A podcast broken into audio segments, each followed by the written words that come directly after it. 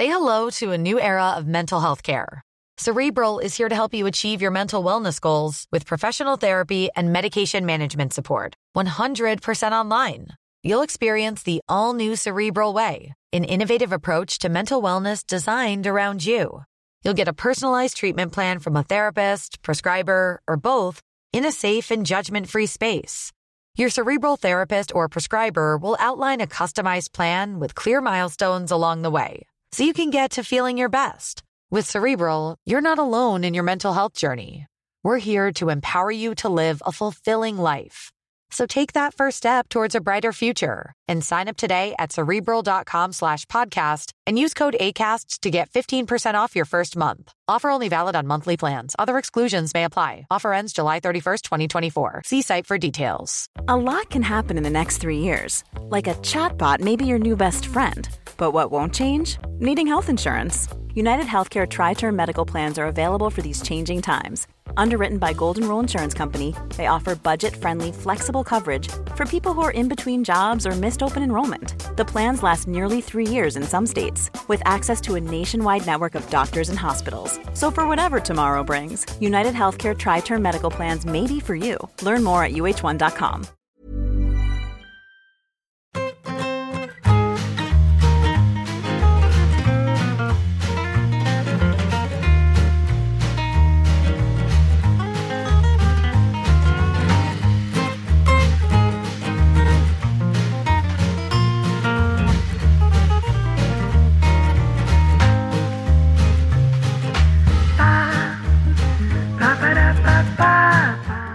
otro día, cuando me mandasteis la, la invitación, ¿no? que me mandasteis ahí el, bueno, una, una idea y dije, hostia, de segundos entrenadores. Oye, te mandé ahí una lista y me quedé ahí con unos cuantos. No sé, qué, no sé cuántos repetiríamos entre los, los cuatro, pero bueno, eh, para empezar, no está mal.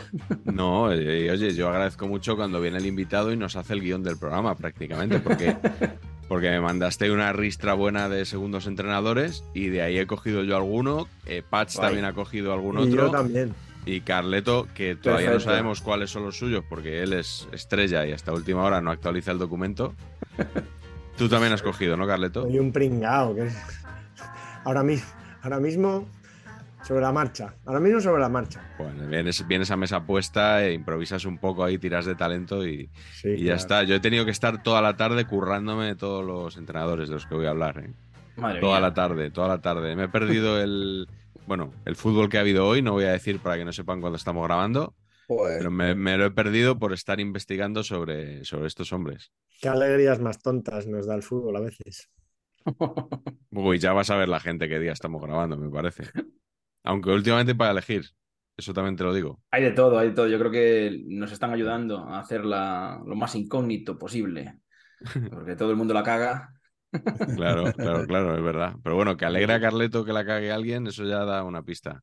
Y Sí, y no se refiere al Leganés seguramente, ¿no? No puede ser que haya ganado el español tampoco. Eso, de eso tampoco. Una eso mala tampoco. Que, eh, Pacheco, ¿dónde estás tú? Lo encuentro aquí en, con este bello decorado de habitación de hotel. ¿En el Estoy en María Pita? ¿Eh? No, estoy en Pamplona, mis queridos. Ah, Digo, digo, igual está haciendo el, el programa de- desde la habitación de Jabo, porque como el otro día hablamos de, de los siete años que Ah. vivió Jabo en el, en el María Pita, habría sido bonito. es un poco accidentally Wes Anderson. Yo te digo una Sí, cosa simetría. pueden pasar cositas ahí, ¿eh? que no sé si me lo hubiera pasado mejor con Javo y Lureta en el viaje que me he hecho con mi madre o con mi mamá, no sé. Eh, no te sabría decir ahora mismo. Yo te advierto que Jabo igual se, en un viaje así, igual se pone a, a- a- a- a rezar el rosario. ¿eh? Eh, ha habido un momento ya de, de- Tu de madre no la veo. más absoluta posible que he dicho, ¿y si le cuelo a esta mujer un cowboys de medianoche?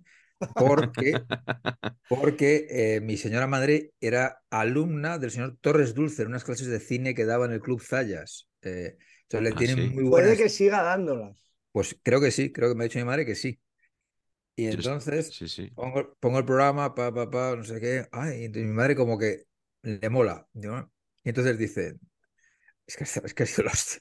Dice, bueno, y entonces, eh, no sé quién coño, saca una lista, uno de los actores más votados por no sé qué Forum en 1999. Los mejores actores hasta 1999. Dice, uno, Humphrey Bogart. Dos, Cary Grant. Tres, Marlon Brando. Cuatro, Gary Cooper. Cinco, John Wayne. Y así, ¿no? Hasta diez. Acaba el diez y dice mi madre, todos malos. Entenderán ustedes que con esta, con esta genética estoy jodido. O sea, es que...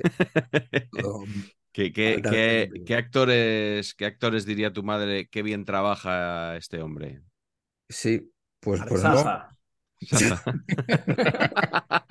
como tiene que ser, efectivamente. Una persona de orden, claro que sí.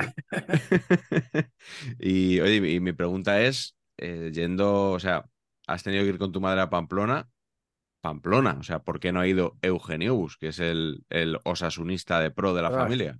Porque está de vacaciones el cabrón. Ah, amigo. Está de vacaciones que sospechosamente se eligen bastante en concordancia con el calendario de eventos de mi madre. Entonces, Ya, ya, ya, ya. Bueno, bueno, pues eh, yo antes de, de ir a lo nuestro, a lo de los segundos entrenadores, que ya, ya ha comentado Sergio, que es el tema de hoy, eh, he visto una noticia que, que me ha gustado, bueno, me ha gustado a medias. Las Olimpiadas de las Mascotas, un evento único en el mundo. No, o sea, me gusta por la filosofía, por lo que supone, no me gusta por el naming, o sea, todo el mundo sabe que es Juegos Olímpicos, que no es Olimpiadas, ¿no? Pero eh, de- lo estoy leyendo en la, en la página web del líder de la Liga Hypermotion, Olimpiadas. que no es el, el Real Club Deportivo Español, sino el Club Deportivo Leganés, que dice, por primera vez en la historia del fútbol español se juntarán las mascotas de los clubes de la liga.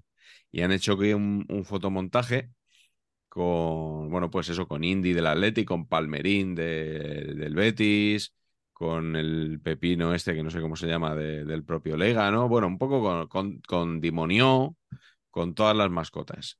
joder. Eh, y dice que el 19 de noviembre tendrá lugar esto. En. Butarque van a recrear un show donde competirán por ser la mejor mascota del fútbol español. Allí estaremos. Quería pediros una valoración de, de, bueno, de este evento, si creéis que ya tardaba en, en celebrarse.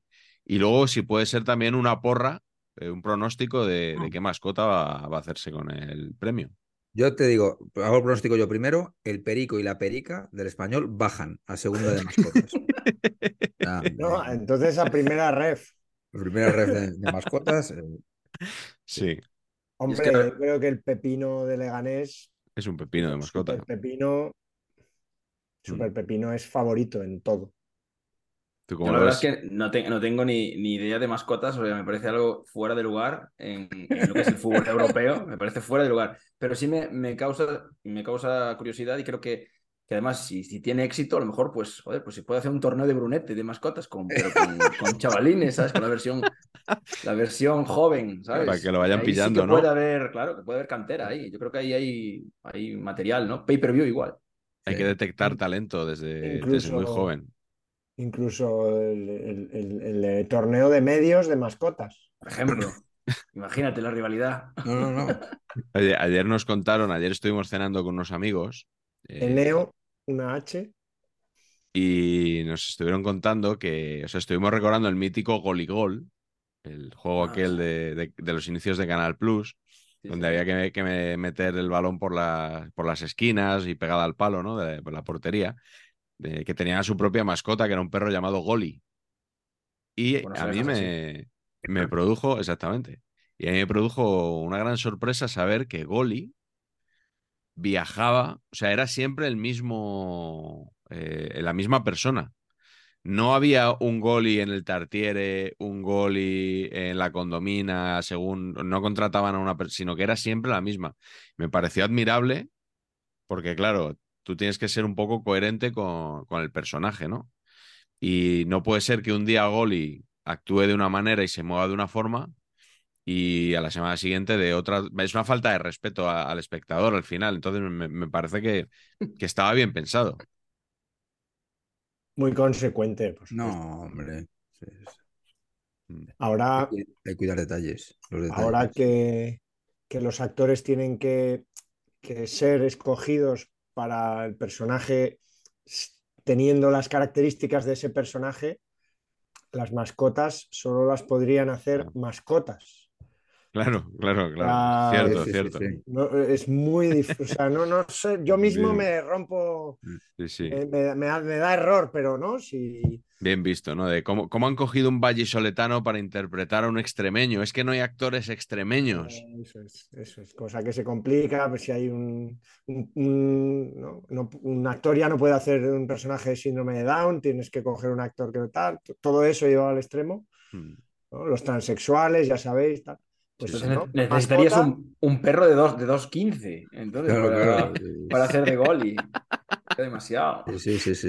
Y entrenarlo durante mucho tiempo Claro, claro, para que hombre, para que estuviera tenga- preparado, ¿no? La unión de también. actores, ¿qué tiene que decir de todo esto? Claro. Bueno, Grandes pues, premios, por cierto, la unión de actores. sí, Sí, que son los- todos los años. pero esos no son los feroz, ¿no? Los que pusiste No, nombre tú. no, no. Son Pero otros. El premio a la mejor mascota, oye. Sí. Oye, pre- eh, pre- ¿quién presenta a los Goya? Era que me parece. Ana Belén y. Y los Javis. Y los Javis. Raro, ¿no? O sea, Sí. si, si le tuviera que explicar a alguien la palabra random qué significa, es juntar a Ana Belén y a los Javis. O sea, ¿por qué? sí. Sí. Un poquito sí. No entiendo por qué. Musa, ¿no? Ana Belén, musa de los Javis, lo van a decir seguro.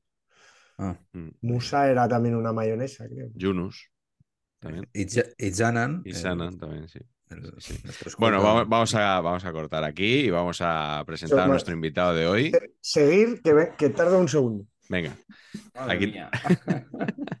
madre mía. ahí, eh, Carleto sigue relegado en su propia casa, ya como ya nos dijo el otro día, que era un refugiado en su propia casa. Eh, se nota que sigue, sigue su madre por allí, Pacheco, yo creo. Y, y ha cogido el rinconcito este para hacer el programa hoy, pero bueno, por lo menos se le oye mejor que otros días. Eh, aquí también de- detectamos talento de forma precoz, clara y exitosa. Y por eso hoy tenemos a Sergio Vilariño como invitado. Debo decir que es el invitado eh, igual al que menos conocemos, ¿no? Ninguno, le, ninguno había hablado con él personalmente hasta hoy. Por supuesto, ¿No? no, hemos coincidido en persona. Hasta hace unos minutos no sabíamos cómo era su voz prácticamente. Bueno, sí, en algún vídeo te hemos visto. Por lo menos, es verdad. Pero, pero aquí que traemos mucho, tiramos de amiguetes, de conocidos, de tal. Eh, hoy no, hoy hemos dicho, hoy queríamos hacer un tema de- con cierto nivel, luego otra cosa es lo que salga. Y dijimos, aquí hay que traer a uno que sepa. Y, y Sergio, pues eh, yo creo que, que todos estamos de acuerdo, ¿no? Que cuando uno lee a, a Sergio ve detrás a un tipo que controla el fútbol, no solo el, el fútbol actual, sino que se nota que, que le gusta mucho la historia del fútbol. Él estudió historia, que no, no sé si es una carrera que sirve para algo o es como periodismo. Eh, no sé, no lo tengo claro. Yo es que a día de hoy no, no tengo claro ni, ni que ninguna carrera sirva para algo. O sea, tal como está la cosa, Pues sí. Está, el tema tal. Esto también quiere decir una cosa, también, te- también os digo, el hecho de que no nos hayamos conocido antes, de que no tengamos, digamos, una relación, es que igual se os, se os están acabando los, los invitados, igual soy de los últimos. Que va, que va, que va, pero si tú sabes que tenemos Hostia. aquí gente que tenemos apuntada desde la primera temporada en una pala, lista vale, que vale, vale. esa Sí, lista sí, sí. existe Gigante. Y, y se nos va ocurriendo gente y, lo- y vais adelantando a los que están ahí desde la primera temporada y no Sí, vienen. sí, sí, sí, Y sí, Estamos sí. quedando fatal con mucha gente que, que en su día le dijimos, oye, vas a, pues oye, Carleto, invita a la gente aquí, mm, Sí. o sea, bar- es una barra libre, una alegría. Los de Javis no, invitar no- gente. no han sido invitados todavía, ¿no? Los No, Javis no. no, ni No, Ana pero Belén. Ana Belén Oye, sí. ahora verás. A ver, sí. Ana Belén sí, pero, pero las mujeres nos cuesta más que vengan, eso también es verdad, ¿eh? Eh, Invitamos Ajá. a varias que no quisieron, que no Es quisieron correcto. venir. Y eso que Eh, estamos subiendo el rating, ¿eh? Claramente. Sí, sí, porque en el programa que hicimos en el Colegio de Arquitectos de Madrid, contaron cuatro mujeres. Eh, claro, sí. a- nosotros Pruebas tenemos, fotográficas. tenemos un porcentaje en, según eh, YouTube, las estadísticas de un 1%. Había 110 butacas, con lo cual tenía que haber una mujer y un cachito de otra eh, para cumplirse, ¿no? Mal rollo.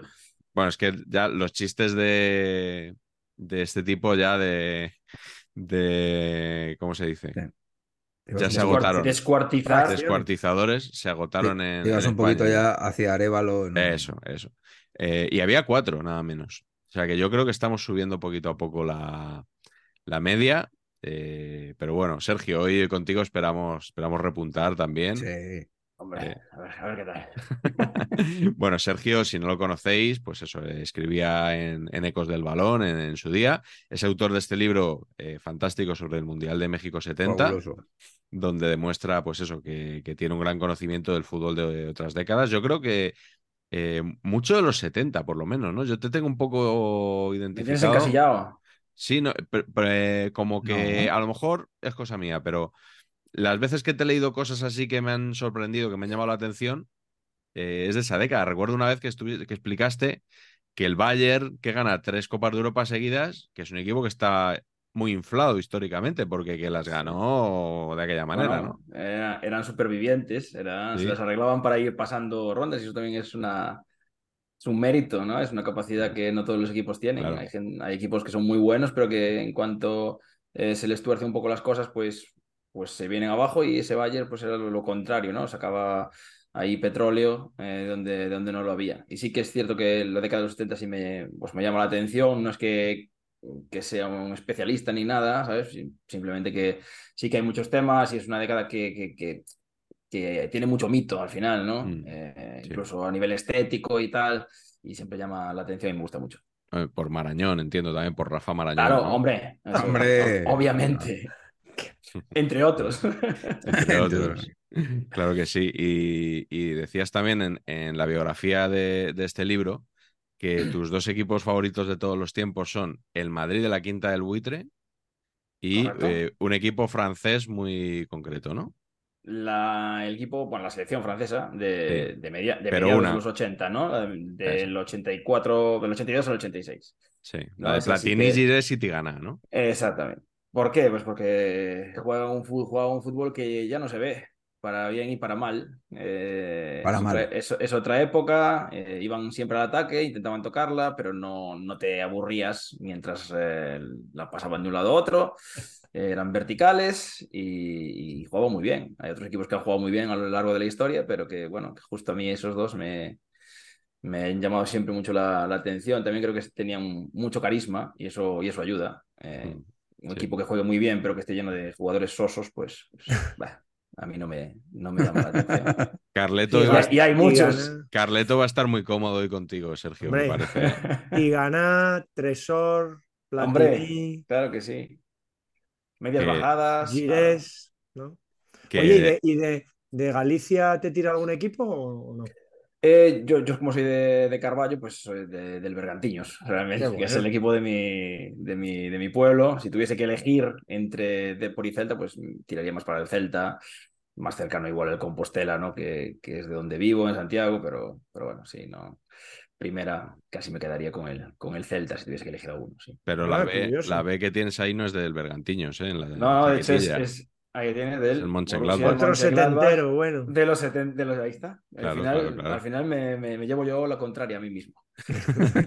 Nada, nada, te hemos calado rápido, sin conocerte, pero te hemos calado, te hemos calado rápido. Luego, otra cosa muy interesante que haces de vez en cuando en Twitter es lo de, ¿cómo es? Lo que Bosman se llevó. Sí, había hecho, bueno, pues es un, hay por ahí ese hashtag, eh, lo que Bosman se llevó, que es, bueno, básicamente lo que hago es, es comparar, pues, situación, o sea, ¿cómo decirlo? El reparto que había antes de estrellas, ¿no? En, la ley pre-Bosman, ¿no? Que había un límite de extranjeros y entonces, pues, los jugadores de, alto nivel, pues, tenían que repartirse un poco más en los equipos, ¿no? No, no podían estar todos acumulados en ocho o nueve equipos como están ahora. Entonces, bueno, veías situaciones curiosas, ¿no? Veías a un, a un Zico ahí en el, en el Udinese, eh, Junior jugando Sí, en el sí. Pescara, por ejemplo, o en el Torino, ¿sabes? Y, y eso siempre llama la atención. Entonces, lo que yo hago es comparar pues, jugadores actuales con, con esa situación, ¿no? Yo qué sé, cuando decía, pues Zico en el Udinese era como poner, yo qué sé, a, a Neymar en el Leganés, por ejemplo, ¿no? Pues Sí, sí. sería algo así parecido. Y, y yo creo que es una, una manera de, bueno, de ilustrar eh, cómo había un reparto mayor, diga- digamos, ¿no? De esas, de esas estrellas. A lo mejor el nivel medio pues era más bajo, porque es cierto que había mucho, mucho jugador nacional que estaba ahí para cubrir cupo, pero, pero bueno, hay que, hay que vender el producto. Sí, sí, no, pero es verdad, eh, es una cosa que he pensado siempre y creo que tú ahí la, la plasmas muy bien. Pues eh, nada, bienvenido a, a Saber Empatar, Sergio. que Un placer, ya era hora. Ya era hora, ya era hora que vinieras y A lot can happen in the next three years. Like a chatbot may be your new best friend. But what won't change? Needing health insurance. United Healthcare Tri Term Medical Plans are available for these changing times. Underwritten by Golden Rule Insurance Company, they offer budget friendly, flexible coverage for people who are in between jobs or missed open enrollment. The plans last nearly three years in some states, with access to a nationwide network of doctors and hospitals. So, for whatever tomorrow brings, United Healthcare Tri Term Medical Plans may be for you. Learn more at uh1.com. Y vamos a empezar con el tema de hoy: segundos entrenadores. Eh, Patch, eh, ¿ves necesario este tema? Sí. ¿Por qué no? No, Que pregunto, dices como si- como eres el más crítico habitualmente, Crítico ni crítico. Esto es un temazo, hombre, el segundo entrenador. este mazo, ¿no? Sí, Segundo entrenadores de las Eurocopas podría Sí. ser. Sí, sí, sí, sí, sí, No, pero eso veo, para un serial. Eso sería Sí, la sí, parte. Sí, sí, lo veo, lo veo. Qué duda cabe, sí. Vale, pues nada, si tenemos el ok de Patch, ya Sí, podemos, pa'lante. podemos empezar. Eh, y vamos a hacer cinco rondas, como siempre, con entrenadores que hemos escogido. Sergio, además, creo que se ha basado un poco, ha dicho, voy a elegir como cinco perfiles distintos de, segundo entrenador. Así que nada, empezamos contigo. ¿Cuál es el primero del que nos Sí, quieres bueno, hablar? yo, eso, la, la idea era que como pues, había unos cuantos y no sabía cómo quedarme con ellos, pues los agrupé un poco por perfiles. Después los vamos a guiar por ahí y seguro que en algún caso pues nos pisaremos alguno, ¿no? Eh, nada, el primero, eh, voy a empezar con, con un mito ¿eh? del, del Real Madrid. Sin duda, una persona que frustró a muchísimos madridistas, que es Carlos Queiroz. Carlos Queiroz. Hombre, CQ. CQ, entrenador portugués, visionario, así lo presentó Florentino en su momento, ¿no? Sí. Un, un- un entrenador de libreto avanzado, no como, no como del Bosque. Eh, bueno, era conocido porque venía de ser el, segundo entrenador de, de Alex Ferguson, ¿no? En, el Manchester United, a pesar de que, bueno, que él había tenido su etapa con los juveniles de Portugal, había revolucionado un poco eh, todo el trabajo con, con juveniles, digamos que ca- casi casi es un pionero, ¿no? Es un tío que, que causó que, o sea, creó, creó escuela, ¿no? A la hora de trabajar con juveniles, le fue muy bien, ganó dos mundiales sub-20, sacó la generación dorada ahí de Portugal, ¿no? Con Figo, con Rui Costa y con toda esta gente, con Joao Pinto. Pero que, que luego, en cuanto empezó a pillar clubes, pues básicamente pues le fue regulín. Regular. Eh, de hecho, el otro día leí, bueno, estuve, estaba viendo una de sus primeras cagadas, eh, que es eh, cuando entrenaba el Sporting de Lisboa, el Sporting de Portugal, para que no me peguen los, los panenquitas, ¿vale? Sí. Eh, al Sporting de Portugal, eh, 3 a 6 en casa para palmar la liga contra el Benfica. Eh, me pareció eh, criminal, o sea, de un partido que con un empate le hubiera bastado, eh, pues ahí el, 3-6. ti- el tío se, se- se- se va arriba al ataque de manera, eh, en plan, absolutamente alocada, saca un lateral izquierdo, no lo sustituye por absolutamente nadie, pone un extremo y el Benfica lo, lo hunde por ese, por ese lado y yo creo que ahí un poco empezamos a ver que quizá algo falle en, Sí. en, ese, en ese libreto moderno. Bueno, podría ser. Y luego ya, joder, todos lo recordamos por, por, por su etapa en el Madrid, ¿no? Que también yo Sí. voy a decir una cosa, no sé si estáis de acuerdo, que, que los primeros seis meses, los primeros cinco meses de, Impresionante. de ese equipo jugaba que te cagas. Muy bueno, sí, jugaba sí. Sí, espectacular, pero claro, eran. Y a 12 partir, de, a partir de marzo, el hundimiento absoluto. Yo no, yo no recuerdo una caída igual. O sea, no tengo en la cabeza una caída tan potente de No. qué, qué bien va todo a. O Pero sea, de, ningún equipo nunca, ¿eh? de no lo recuerdo, de verdad, ¿eh? O sea, Ostras, eh, es que perdió que los últimos cinco o seis partidos. No, no, de desde de empieza en marzo la, la caída porque coincidió con los atentados del 11M. Recuerdo Y, que la noche y anterior, había final de Copa, puede ser. eh, exactamente, la noche anterior había, había eliminado al Bayern de Múnich el 10 de marzo. eh, y el siguiente partido es el Zaragoza en Liga, con un Ujú. poco de ensayo general de, de la final de Copa. Entonces pierde la final de Copa con el Zaragoza y a partir de ahí es el hundimiento total, eliminación contra el Mónaco, m- venga a perder partidos de liga, eh, la actuación aquella de Eto'o de- en, en el Bernabéu, el Barça ganando en el Bernabéu también Sí, y, sí, sí, sí. y con dificultades para entrar en Europa hasta el punto que, creo que creo que es la única vez que el Madrid tuvo que jugar previa de Champions con Camacho. Correcto. Sí, Joder. señor. al año, siguiente, sí, señor. Sí, señor. Pues ya veis, aquí el amigo. Y luego me, me, causa mucha, como, me hace mucha gracia porque desde ese momento todos sus trabajos, ¿vale? Que son un poco variados, estuvo ahí con la selección de Irán, ahí y tal, eh, y, con la selección portuguesa. Eh, el tío se vuelve un amarrategui, pero increíble, o sea, es un barraquero espectacular.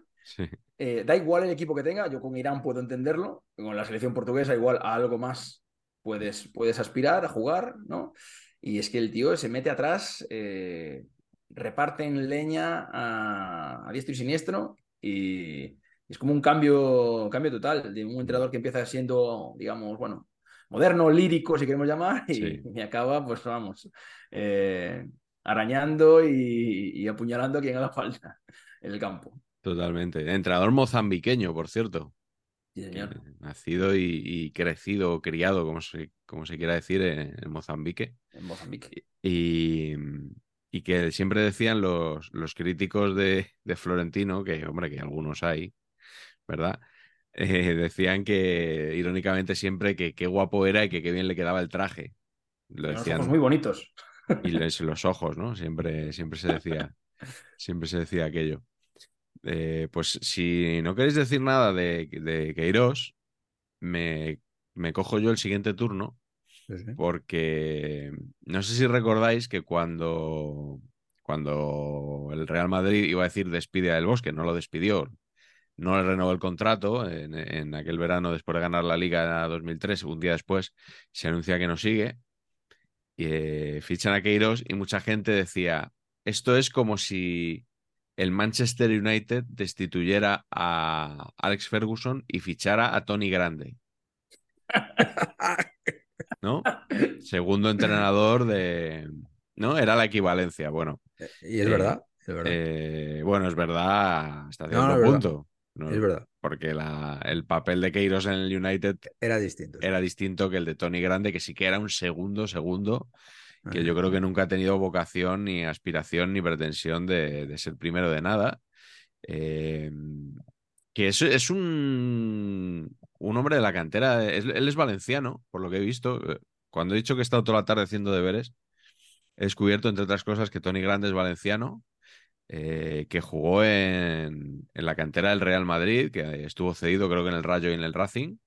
Y Carleto, fue compañero de tu padre. Sí, claro. Es que yo no lo sabía eso. Los dos, Vicente y Tony, sí. Sí, Vicente sí, pero claro, Tony Grande, al desconocer yo su carrera futbolística hasta esta tarde, me he fijado en los años y he dicho, pues, pues efectivamente ha, coincidido con, Rafa Marañón. Entonces no jugó sé poquito, ¿no? Jugó poco, es lo que. Jugaba poco, sí, jugaba poco. Eso sí, eso sí tengo entendido, ¿no? Que estaba un poco pues, rellenando, rellenando plantilla. Mm. Eh, eh, bueno, un hombre que tiene un, que tiene un palmarés increíble porque es campeón de Europa, campeón del mundo y campeón de Europa de, selecciones, o sea, de clubes y selecciones, eh, que es impresionante. Y que mm, tenía, tuvo una, yo creo que última aventura, no sé si todavía seguirá, yo creo que ya no, eh, como ayudante en la selección de Corea del Sur, como, como asistente, hasta el punto de que de que un día en, Radio Marca le llaman mucho a Tony Grande, o le llamaban mucho.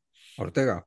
Para. No, de todos en general. Yo ah. creo que entraban, entraba en, todos los programas porque es un hombre que creo que ha sido comentarista en Radio Marca, que es accesible, que, bueno, que tienen alta estima. Y de vez en cuando le llamaban para hablar del Madrid, ¿no? Pues eso. El Madrid empata dos partidos seguidos y le llaman a Tony, Grande para que se pronuncie sobre la crisis de vestuario y tal.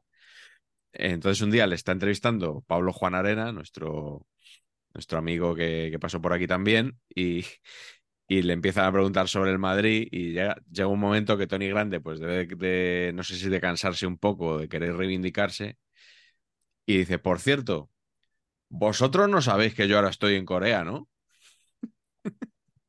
Se queda callado Juan Arena, creo que David Sánchez también estaba en antena en ese momento. Y dicen, ¿cómo? Sí, sí, que yo estoy de ayudante en la selección de Corea. Es que me ha parecido como que no, como que no lo sabíais y tal. Y efectivamente no lo sabían. Así que aprovecharon ya para, de paso, para preguntarle qué tal iba por allí. Así que bueno, eh, muy cómodo, yo creo, en esas facetas auxiliares. Un hombre que nunca ha querido, que nunca ha querido ir más allá y que tiene un, un historial apabullante en el fútbol. Hostia, Tony Grande, tío, es que yo no me, me lo imagino en Corea, o sea, igual que Camacho en China cuando estaba de. Sí. de Estos son allí, o sea, los de- de- de- documentales, Lo, que, lo que dice Patch, que es para haber, haber mandado ahí unas cámaras y haberse... Eso es lo que me interesa a mí, no, no el, el inside, Claro. lo que sea, que le den por saco Eso. eso. Yo quiero ver a, Cam- a Camacho entrenando a China, o sea, que, eh, cuando comenta los partidos, eh, da igual, está España-Alemania, el 2, el 2 de Alemania, el 4, o sea, imagínate en China. rodeado de, de- jugadores chinos que no, no lo conoce ni él, obviamente, y, y Tony Grande yo me imagino que será lo mismo, o sería pues- lo mismo en, en Corea. Yo creo Que que... igual estamos subestimando, ¿eh? No, yo, es que yo creo que lo de... que ver, eso explica mucho, o sea, que Camacho diga el 5 o el 2 y tal, claro, es que la costumbre que tiene, ¿no? Porque en China no creo que se los conociera por el nombre. Joder.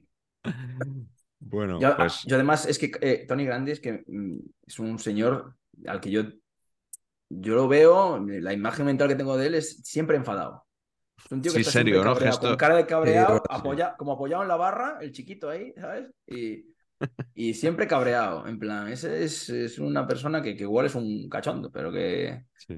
pero que vamos, que, joder. Sí, sí, es verdad, gesto, gesto serio siempre, así como preocupado Sí, también en el sí. banquillo, ¿no? Bueno, ¿quién quiere ir ahora? Pacheco, ¿vas tú mismo? Vale. eh, bueno, yo eh, me gustaría, bueno, creo que no me gustaría hablar de este hombre, pero creo que es, es relevante por su contribución al mundo del fútbol en general, ¿no? Que es Paco Ayestarán. Eh, Paco con K. Claro, tengo dos problemas principales con Paco. Número uno, como bien apuntas, la K. O sea, Paco con K mal, para empezar. Y luego hay un concepto que también me gustaría debatir con ustedes previo a, ¿no? a adentrarnos un poquito en la trayectoria futbolística, si la hubiera o hubiese de Paco y estarán, que es, eh, ustedes a mí, si me tienen que insultar, me dirían calvo de mierda o gordo de mierda. ¿Qué dirían ustedes? O gafas. No, no, no. O sea, ¿qué es lo principal? ¿Qué, qué- qué utilizarían ustedes? Yo no, yo ninguna de las dos cosas, sinceramente. Vale, vale. No sé, no sé, es que no sé qué decirte. No, yo creo Yo que igual, igual calvo porque yo tengo pelo. Eso es. Calvo, el tema con los calvos es que los calvos tenemos mucha responsabilidad. Estamos acostumbrados a que somos el pito del sereno. O sea, tú me ves, ¿no? Es puto calvo, no sé qué. Bueno, entonces necesitamos que los calvos nos representen de una manera muy premium. Entonces, Paco y estarán, no, no, o sea, no me, no me representan mal, mal. O sea, esto ya lo he contado, pero cuando teníamos, cuando Neil tenía, mi hijo tenía cinco años, vamos andando por la calle, nos cruzamos con un calvo y se me quedó, se, se me quedó mirando diciendo, pero no le saludas. Claro, o sea, hay una, que es de hay una los tuyos. confrate- claro, hay una confraternidad de calvos. Como los camioneros. Claro, entonces el hecho de que Paco ahí estarán, o sea, así de, de poco winner, pues la verdad es que no nos viene bien al colectivo. Esto es así. Pero eh, Paco iba a decir. Eh, Patch, eh, no, no todos los calvos pueden ser ejemplares, ¿no? Ya, ya, ya, pero bueno, bueno, el caso. eh, ¿por qué Paco Ayestarán llegó a ser entrenador, primer entrenador de Valencia? Yo simplemente quiero, o sea, ¿por qué? Yo creo que eran días oscuros, ¿no? Porque es, es la época Tan de- oscuros. de Gary Neville también, ¿no? Sí, es que se- Es- vino con el, vino el en el equipo técnico de Gary Neville, claro. Que, que- Paco Ayestarán era, para mí, en mi cabeza, Paco, es que ni siquiera era segundo, era preparador físico de Benítez. Sí. Luego, es verdad que fue segundo con Quique Sánchez Flores, por ejemplo, en Arabia y, y tal. Y ahora es segundo de Emery en, Ah, en no Vila. sabía yo esta. Sí, sí, sí, está de segundo de Emery en el Vila. Pero es, es, eh, tuvo también caída y auge, ¿eh? O sea, eh, en, en el Valencia duró poquísimo y luego fichó por Las Palmas de primero de, para empezar una temporada y se lo crujieron súper rápido. ¿eh? No sé si duró mes y ¿Y, medio. y dónde o- está el auge exactamente? No, hombre, tuvo un pico, hombre. eh, Un tío que es. A mí eso. a mí- yo Por sí fichar por el admiro, ¿eh? Valencia, dices. Claro, un tío, Vale, que es, vale, un, tío, vale. un tío que es preparador físico y Sí, que sí, acaba sí. siendo primer entrenador del Valencia. Alguien ha engañado. jo- joder, hostia, eh, ojo, ¿eh? Sí, que vale, eh, Mundo Sí. Lim, todo esto muy complicado, pero joder, sí, Mm. sí. Sería porque Boro no estaba libre. Claro. En ese momento estaría popado. Era una- un bautizo o algo. Claro, claro, claro. Pues si no. Sí, porque un- no había, no había chándal de su talla a lo mejor, entonces, pues, claro, no tenían. Claro, Sí, sí, pero Es la época de Prandelli también, de... que salían a entrenador cada, Cada cinco minutos, tío. Pero también te digo que el concepto Neville, el experimento Neville, mucha telita, ¿eh? The Neville Project. The Neville Project, eso, gran, gran, grupo pop, por ejemplo, pero, o sea, como, ¿no? Como... Sí. Para mí solo superado por, por el experimento Tony Adams ¿eh? en, Granada, cuidado. Bueno, muy, ah, de, muy de se habla, se habla poquísimo, ¿eh? Muy, pero muy poco. El baile. Eso se me había olvidado por completo. Cuidado, ¿eh? Ostras, fue, fue criminal. Excelente. Qué bueno. Tony Adams, eh, Carleto, en eh, la escena aquella de, Full Monty, ensayando el baile, diciendo, somos la, defensa del Arsenal, con Tony Adams. En la, en la oficina del paro. Mm. Bien vas tú. Boring, boring Arsenal. Pues yo tengo que elegir a... Estaría feo llamarle el Molovni del español, porque por esa misma regla le podríamos llamar a Molovni el Pepe Mauri del Real Madrid. Empezamos con el español, por tanto, ¿no? Exacto. Don Josep Mauri Martorell es como, bueno, ese hombre que siempre estuvo ahí. Y además siempre estuvo ahí, el siglo XX es de los Mauri, porque un tío suyo se llamaba Teodoro Mauri, era jugador en los años 20 y, bueno, ayudaba también luego en, en diferentes épocas del club. Su sobrino Josep luego acabó siempre siendo conocido por todos como Pepe, también porque se casó con una granadina. Eh, y fue futbolista en los años 50, fue de, aquel equipo del oxígeno de Scopelli, habréis visto unas fotos de, jugadores del español en los 50 con, la botella de oxígeno en el descanso, que supuestamente les daba una fuerza tremenda y que hizo que el español fuera líder de la liga mucho tiempo, creo que en el 52-53. Eh, que luego era mentira, no, no, servía pues para nada, porque si no ya sabéis que el oxígeno lo tomaría todo el mundo para ganar ligas y no, así no funciona.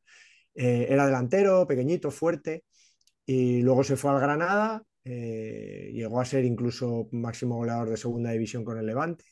Bueno, tuvo una carrera futbolística importante y al acabar su carrera ya se casó en Granada y, y volvió a Barcelona y empezó, pues bueno, primero de ayudante, segundo entrenador, y así pues estuvo casi 14 años desde, desde incluso antes de Santa María, no me acuerdo ahora qué, entrenador, pero hasta prácticamente bien entrados los 80, donde ya pasó a ser en algún momento, con, cuando estaba Javier Clemente, por ejemplo, ya pasó a ser director deportivo.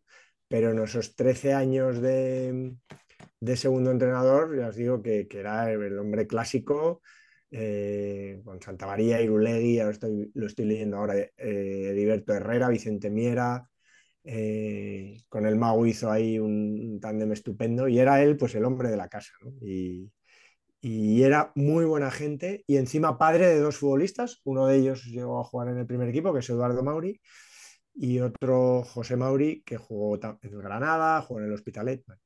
A Edu Mauri y a esta familia yo la quiero tanto que les perdono incluso que Edu ahora sea eh, pues uno de los hombres clave en los servicios médicos del Manchester City, de, Pep, eh, pero lleva unos años ahí, estuvo también trabajando en, el fútbol de,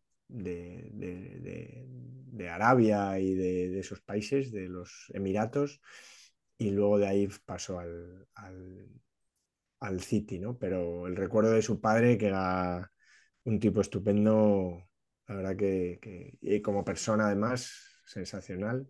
Y un poco el espíritu del, español bonito, ¿no? Que, ahora lo estamos estropeando un poquito. Pero ya te digo que Pepe, Pepe Mauri, fenómeno, un crack, sí, pues por lo menos 14 años segundo entrenador del español. Creo que solo entrenó al primer equipo en cinco partidos, un año de un descenso que él ganó dos, empató dos y perdió uno. En un, año de descenso, o sea, que, él lo hizo bien, pero no, no confiaron más en él y al final el equipo acabó con un tal García de Andoin, que fue un, desastre. Y pues Pepe igual lo hubiera salvado. Así que, así que ahí lo dejo. A ver cómo está el español cuando se emita este programa ya con Luis Miguel Ramis o incluso con un nuevo entrenador. Habrá subido ya, seguramente. Sí. Y ahora que hablabas del City, eh, debo decir que he recibido el, el nuevo libro de Martí Perarnau, Dios salve a Pep, sobre ¿Ah, sí? su aventura. Sí, yo lo, yo lo he recibido, Patch, porque como Pues soy muchísimas autor, gracias a, a mi editorial por una vez más no mandarme nada. como soy autor de Corner, me, me lo mandan, me lo Sí, mandan a casa. Pues me cago en. Y, y Mejor aparte- ser autor de córner que de penalti. ¿no? Sí, sí. Totalmente. Y debo decir que Martí está en baja forma, ¿eh? 700 páginas solo. ¿Qué dices? Sí. Hombre, bueno, ¿y eso? 500 páginas. Ha bajado de, las 1000 del anterior a Enti- 700 aquí. O Ent- sea, Entiendo que hay un segundo volumen. se ha, se ha tocado las narices aquí, Claro. claramente. Pero bueno, eh, se lo perdonamos porque. porque No ha incluido la, la Champions, está claro. Sí, ni póster tampoco. ¿Os acordáis eh, que los, los libros esos que incluían póster, que salían hace poco? Eh, venga, vamos con la segunda ronda. Sergio, ¿con quién vas ahora? ¿Qué, qué Venga, perfil pues- quieres tocar? Yo como empezaba, había empezado con los perfiles, ¿no? Queiroz, que era el visionario, ¿no? El tío moderno. Pues ahora voy a ir a un, a un modelo más clásico, que es el, el chico para todo, ¿no? El chico para todo. Yo aquí meto a tres tíos. Uno es Moe, ¿eh? admiradísimo por, por Patch. Eh, luego el otro es, es Goico, Goico Echea, ¿no? El segundo, bueno, mítico jugador del Atleti Bilbao. Estás haciendo un marañón, ¿eh? Eh, Claro que sí. Estoy haciendo trampas siempre. Más marañones. Eh, mítico jugador del Athletic Bilbao y, y segundo de, de Clemente en la selección, que también era selección, seleccionador sub-21, etcétera, ¿vale? Sí. Mourinho ya sabemos, bueno, ejerció un poco de todo con Bobby Robson, con Bangal antes de, de dar el salto, ¿no? Y el tercero, el tercer hombre en cuestión es eh, Carlos Pachamé, que era el Joder. segundo de Bilardo, Qué ¿no? bueno. El segundo de Bilardo. Qué buen naming. Eh, que era un naming espectacular. Eh, eso, que fue segundo de Bilardo durante mucho tiempo, campeón del mundo eh, con, con Argentina en el 86, y que, bueno, jugaba con Bilardo también en Estudiantes. Pachamé, además, era el mediocentro defensivo de ese Estudiantes. O sea, Ah, sí. fíjate, esto ya- fíjate. No lo sabía, fíjate. qué bueno. no es. no, La- la creme de la todo, creme. ¿vale? La creme de la creme. O sea, del el equipo, digamos, eh, racial, eh, rústico por, por antonomasia, pues él era el mediocentro defensivo. O sea que ya sabemos un poco qué tipo de, Excelente. de jugador era. Y eh, de segundo entrenador, pues nada, él hacía un poco de todo, ¿no? Te dirigía las sesiones físicas, te, reca- te recopilaba vídeos, que era una de las aficiones más grandes que tenía Bilardo, y, un poquito de todo, ¿no? Eh, igual, que, igual que Goico, que te, entrega, te, te, eh, daba una rueda de prensa, te entrenaba a los juveniles, eh, o si, si acaso pues le rompía el tobillo a Maradona si hacía falta, ¿no? Eh, así que yo creo que este, este es un, un modelo más tradicional, ¿no? El segundo, esos, esos cuerpos técnicos que eran más, más pequeños, ¿no? Más o menos integrantes y que, bueno, que la gente tenía que, que diversificar, tenía que hacer varias, varias cosas, ¿no? Entonces ya ese sería mi, se- mi, segundo, mi segundo ejemplo. No les fue mal a ninguno de los, de los tres, realmente. No, no, no. No, no. Pues eh, sobre Goico, yo, un amigo mío periodista, Goicoechea, le acusó de que le habían despedido por culpa de un artículo suyo. Que Joder. le echaron del rayo porque publicó, publicó algo y en el rayo lo vieron y lo mandaron a la calle. Yo es que no le recuerdo ningún trabajo bueno, al menos a nivel de clubes, a Mm. Goico, ¿no? No sé si vosotros os acordáis No, de alguno. No. No, yo creo que él con la sub-21 no lo hizo mal, ¿no? Sí. Pero tampoco sin, sin títulos. Sin alardes. Y sí, yo creo que pasó un poco sin pena ni gloria, la verdad. Mm. Ah, Pues ahora que has dicho, mira, voy, voy yo eh, también. Ahora que has dicho eso de los cuerpos técnicos pequeños, eh, yo voy a hablar brevemente de Peter Taylor, el, Ah. el segundo de Brian Clough, que mucha gente igual lo recuerda porque es en la película de, de United el que estaba interpretado por un actor de Harry Potter, de, la- de que hacía de los malos en Harry Potter. Sí, señor. Bueno, pues eh, este señor, claro, era el segundo de Brian Clough, pero no, no era solo el segundo. O sea, aquí- eh, aquí no había secretarios técnicos, directores de fútbol, ojeadores, o sea, mm, todas esas funciones que hoy tenemos, allí las tenían que hacer un poquito entre todos. Y Peter Taylor pasó a la historia por sus éxitos junto a Brian Clough. Eh, nunca ninguno de los dos funcionó mejor que cuando estaba con el otro porque Peter Taylor también lo intentó como primer entrenador y bueno, no, no hizo gran cosa. Brian Clough, eh, sin él, también se la pegó. Eh, empezaron a, colaborar. Bueno, estuvieron en, Brighton hay una temporada ni Funifa, pero el resto, pues fíjate, ¿no? Van al Derby County, lo ascienden y ganan la liga. Eh, después con el Derby County y llegan a semifinales de la Copa de Europa. Más una eliminación, eh, Sergio. Es un robo asqueroso de la Juve. Yo iba a decir polémica, pero un robo asqueroso de la Juve igual está, más mejor definido, quizás. Sí. Y, bueno, este hombre era, era el segundo entrenador y era el Monchi. De, o sea, tenía una capacidad increíble que yo creo que en la película se refleja muy bien para encontrar futbolistas eh, talentosos y que el club pudiera pagar, lógicamente. Estamos hablando de un Derby County de los años 70. que no, e, no, eran los fichajes de la portera de Núñez, precisamente, ¿no? Eh, tenía que afinar mucho y, él lo hizo, afinó mucho. Y luego, pues, eh, lo, curioso de, de, de Damn United, yo hablo de la película porque el libro no me gusta demasiado. A mí tampoco. Mira, me, alegro que, porque siempre que dices esto es un poco, siempre el libro tiene que ser mejor, bueno, pues en este caso yo creo que no. Y, es alucinante que te parece un historión eh, y se dejan lo más alucinante, que es que estos señores luego se van a otro club y ganan una liga y dos Copas de Europa seguidas. O sea, que es, que es lo más increíble de todo, ¿no? En el 79 y en, y en el 80 al Malmo y al Hamburgo. Y bueno, Peter Taylor, que fue portero, esto es, un poco, no es muy habitual, ¿no? Porteros metidos a entrenadores. por ejemplo, no sé si, si daría para un tema en saber empatar, que encontráramos 20 porteros metidos a entrenadores y poder contar algo mínimamente interesante de cada uno. El habitante de Humo, por ejemplo. Sí, bueno, Alessandro, Lopetegui, eh, Raymond García Remón. García Remón. Don Mariano, don Mariano, sí señor. Don Mariano, el gato de esa. Eh, bueno, y, murió muy joven. Eh, murió en Mallorca, además, según he visto. Típico. eso no lo sabía. Típico británico, sí. Eh, salvo que hayan vandalizado Wikipedia, parece que, que, murió, que murió en Mallorca. Y acabaron muy mal, ¿eh? Acabaron, acabaron mal porque, bueno, la personalidad, personalidad de Brian Clough ya sabemos cómo era. Y parece que ya en, la última etapa en el Forest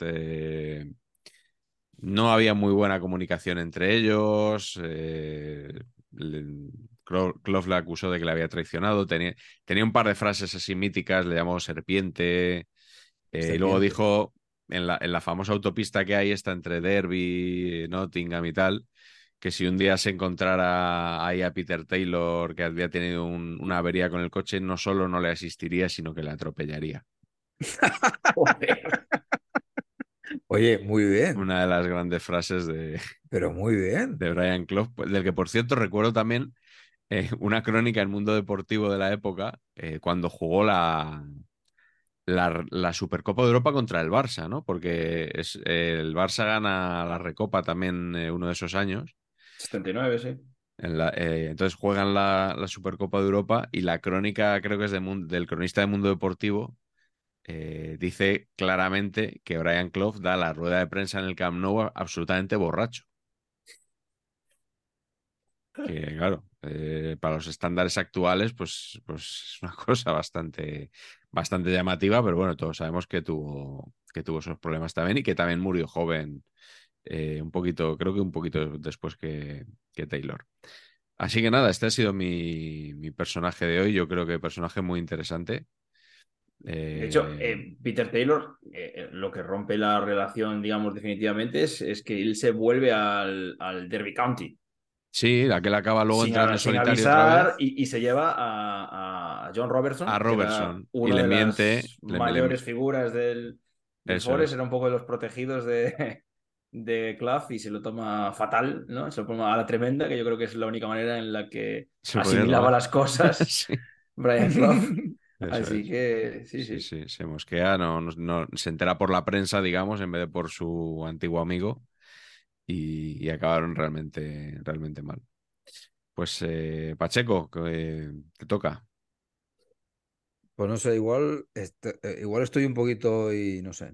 poco sensible a lo mejor, quizás por este viaje con mi madre de 85.000 horas inacabables, Sí. pero quiero hablar otra vez de un tema social. Empecé hablando del mundo de los calvos, ¿no? La problemática. Y ahora me gustaría hablar de qué estamos haciendo mal como sociedad, mis queridos amigos, cuando Juan Malillo es el segundo de Guardiola y no al revés. ¿Qué, qué, qué es? ¿Qué, qué pasa? Sí. Es un poco alterar el orden natural de las cosas, ¿no? ¿Esto es culpa de Perro Sánchez también? No quiero decir nada, pero podría ser. No, no, que, que calla, calla, que no. Y luego dicen, vais a acabar hablando de política, como los No, de no. colgados del aro. Hostia, lo- primero, los de colgadores de Halo hablan de política de Pues repente. eso, eso debe ser, porque Y segundo, yo me gustaría, queridos eh, televidentes, que me compararan con cualquier otra cosa. con lo que sea. Pero bueno, más, Vale, allá, vale.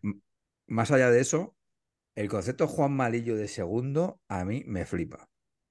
Mm. Me flipa.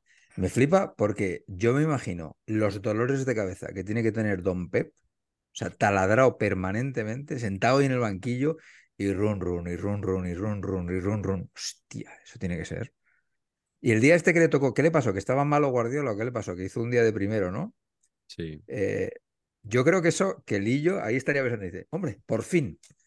Ya está, ¿no? Ya era hora. ya era hora, joder. ¿No? Y hostia, muy fan, tío. No, pero fíjate, esto ya va en serio, que le admiro una cosa a Lillo, y lo digo, le admiro muchas cosas a Lillo, ¿eh? Pero una que admiro de verdad es que a mí esta cosa de no poder volver a ser segundo cuando ya has sido primero, Mm. Sí, no se le caen los Eh, anillos. Claro, tío, porque, en, por ejemplo, en la NBA es que es súper normal. O sea, tú dejas Sí. de ser primero y lo normal es que si no consigues un trabajo como, como primero, te vayas de segundo. Te enrolas en un equipo y ya Y está. que, y que te haces muy mayor de primero y tus últimos años los acabas de segundo en, una estructura, en otra estructura de otro más joven que te llama para que le des su experiencia. O sea, me parece lo más normal del mundo. Y en el mundo del fútbol, no. En el mundo del fútbol es como cuando ya has sido primero, no puedes volver a ser segundo. Puedes ser primero en tercera regional, pero no puedes ser segundo en primera división. Y esto que hace Lillo, pues, eh, hostia, pues yo se lo admiro, tío. A mí me, me mola esto. Mm, Sí, sí. Por ejemplo, el otro día Paco Herrera, entrevistaron a Paco Herrera porque te- tuvo a Bellingham. Bellingham, sí, Sí, sí. Y claro, Paco Herrera es ahora el segundo de Clotet. Ah, O sea, de un entrenador más joven, él se ha reciclado como segundo y me llamó un poco la atención por esto que dices, porque no es habitual. pero que está guay. Es que, Sí, es que me pa- claro, está muy, es claro que que está muy parece bien. súper- de súper humilde por él Sí. y de muy listo por Clotet, por el Claro. entrenador que dice, voy a coger un tío que se las sabe todas, que las ha visto de todos los colores. Que tiene el culo pelado. Claro, tío, me parece guay. Mm, Parece que eso hay que, hay que, hay que animarlo, tío, a que pase. Pues sí. Carleto, ¿a ti te gusta eso o no? No te creas. ¿No? No, no. Se puede, sé. se puede discrepar aquí, ya se sabes. puede ¿eh? disentir. Llevamos claro. dos años y pico y Pues siempre estamos todos. El otro día nos sacaron cuando estábamos pulgares arriba todos. Foto y todo. sí, sí, es verdad.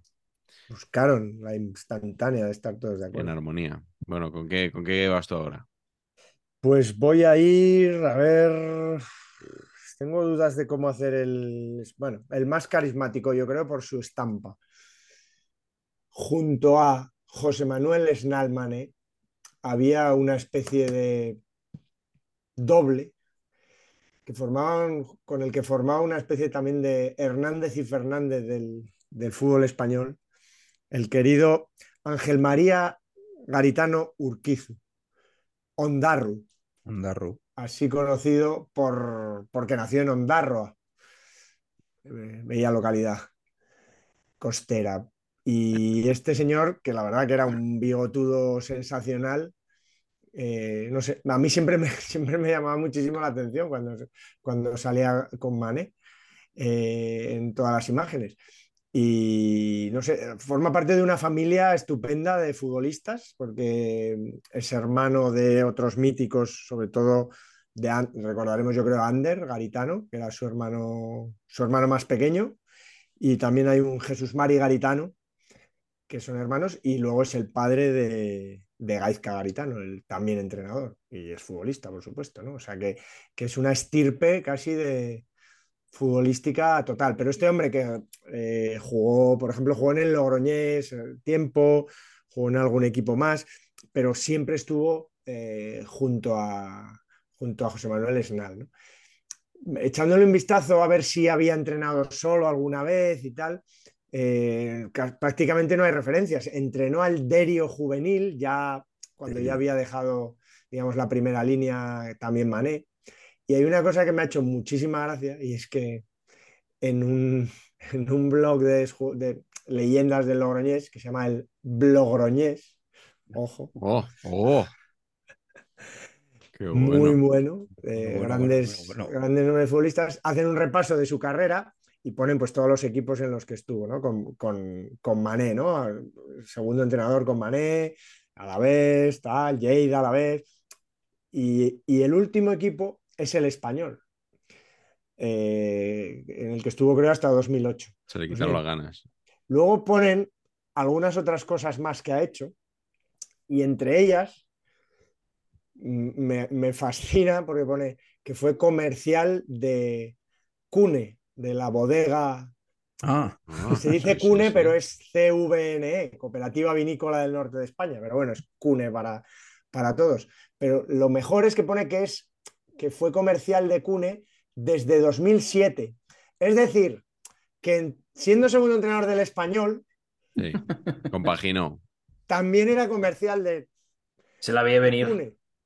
Cosa que, primero, no me extraña que ese año el español fuera un desastre fue un desastre con el pobre Mané mm. eh, y que bueno, que la verdad que tiene, que tiene todo el sentido, pero no sé, siempre me hizo mucha gracia Ondarru y, y aquí lo quería dejar. Pues en el, cuerpo, en el cuerpo técnico del español, esta temporada deben, de estar hartándose a vender vino, ¿eh? Porque si esa es la causa de, del desastre, ¿no? Oye, eh, Ramis no, no tiene tan, o sea, es verdad que ilusionante, ilusionante no es, pero en segunda división, ¿qué entrenador vas a encontrar ahora que, que lo haga? Pero ha entrenado dos equipos eh, medios de segunda división y a los dos los ha llevado a la promoción, digamos, ¿no? Y ha estado más de dos años en cada equipo, quiero decir que, que ha tenido cierta, bueno, cierto recorrido en los dos equipos, ¿no? Con el, con el Tenerife creo que fue que eliminó a Las Palmas en la, semifinal del ascenso y luego le pasó por encima el Girona. O sea que igual tiene ahí algo dentro que le mueve para, ¿no? No, no, no te mojes mucho, no te mojes mucho que cuando esto se emita, Ramis puede estar ya. Y el Girona campeón matemático también. Y el Girona campeón matemático de primera. ya para darte la puntilla. Absolutamente. Bueno, vamos con la tercera ronda. Sergio, ¿qué tienes por ahí? Joder, yo, yo con este señor que acaba de hablar, Carleto, eh, me pasa como, bueno, con muchos otros que le pongo cara, pero no le ponía nombre. O sea, yo no sabía cómo se llamaba ese señor, eh, ni de coña. Y bueno, oye, pues eh, ahí está, anotado lo tengo aquí en la libretita. Pues fíjate qué familia, ¿eh? O sea, Joder, pero es que yo no tenía ni idea de que, de que, de que tenía esas, digamos, esas conexiones eh, digamos, familiares en este caso. que además, le, ponía, le, ponía, cara, ¿no? la copia. Le bigote. le ponía bigote, y, pero no le ponía nombre, o sea. Ondarru mítico, pero que además no se parecen nada ni, ¿no? ni al recuerdo que tenemos de Ander, de Ander, de Ander Garitano, ¿no? la cara completa, ni a su hijo tampoco, que es más bien fino. Qué guay. Sí, señor. Bueno, pues yo tengo mi tercero sería mi tercer eh, perfil, ¿no? sería el perfil del traidor, ¿no? El, oh, traidor, el segundo. gusta, ¿eh? el segundo que es fiel. Qué bueno. fiel a, su, a su primer entrenador, pero que por algunas circunstancias de la vida, pues mira, digamos que toma su puesto o se queda detrás, un poco lo que podría haber pasado con Peter Taylor, ¿no? que, que hablábamos antes, y me he quedado con dos perfiles. Uno, Tito Villanova, descanse en paz, y el otro, Robert Moreno, ¿vale? Eh, que son eso, en, en, ciertos momentos de su trayectoria, pues han sido acusados de ser traidores o ser poco fieles a la persona de la que eran primer, eh, de la que eran segundo entrenador, ¿no? En este caso, pues Guardiola y Luis Enrique. Robert ¿no? Moreno nos apasiona aquí, Sergio. O sea, tómate el tiempo que necesites. Robert Sí. Moreno es, es, un, es un personaje que me llama mucho la atención porque, claro, era segundo de Luis Enrique, pero luego Luis Enrique, por ejemplo, cuando, después del Celta se, se tomó un año sabático ahí o estuvo sin entrenar o algo así, y el Celta lo entrenó eh, Unzué, Unzué. y ahí estaba Moreno con él. Y luego cuando ya Luis Enrique pues, toma las riendas de la selección, pues ahí se va Robert, lo hacen bien.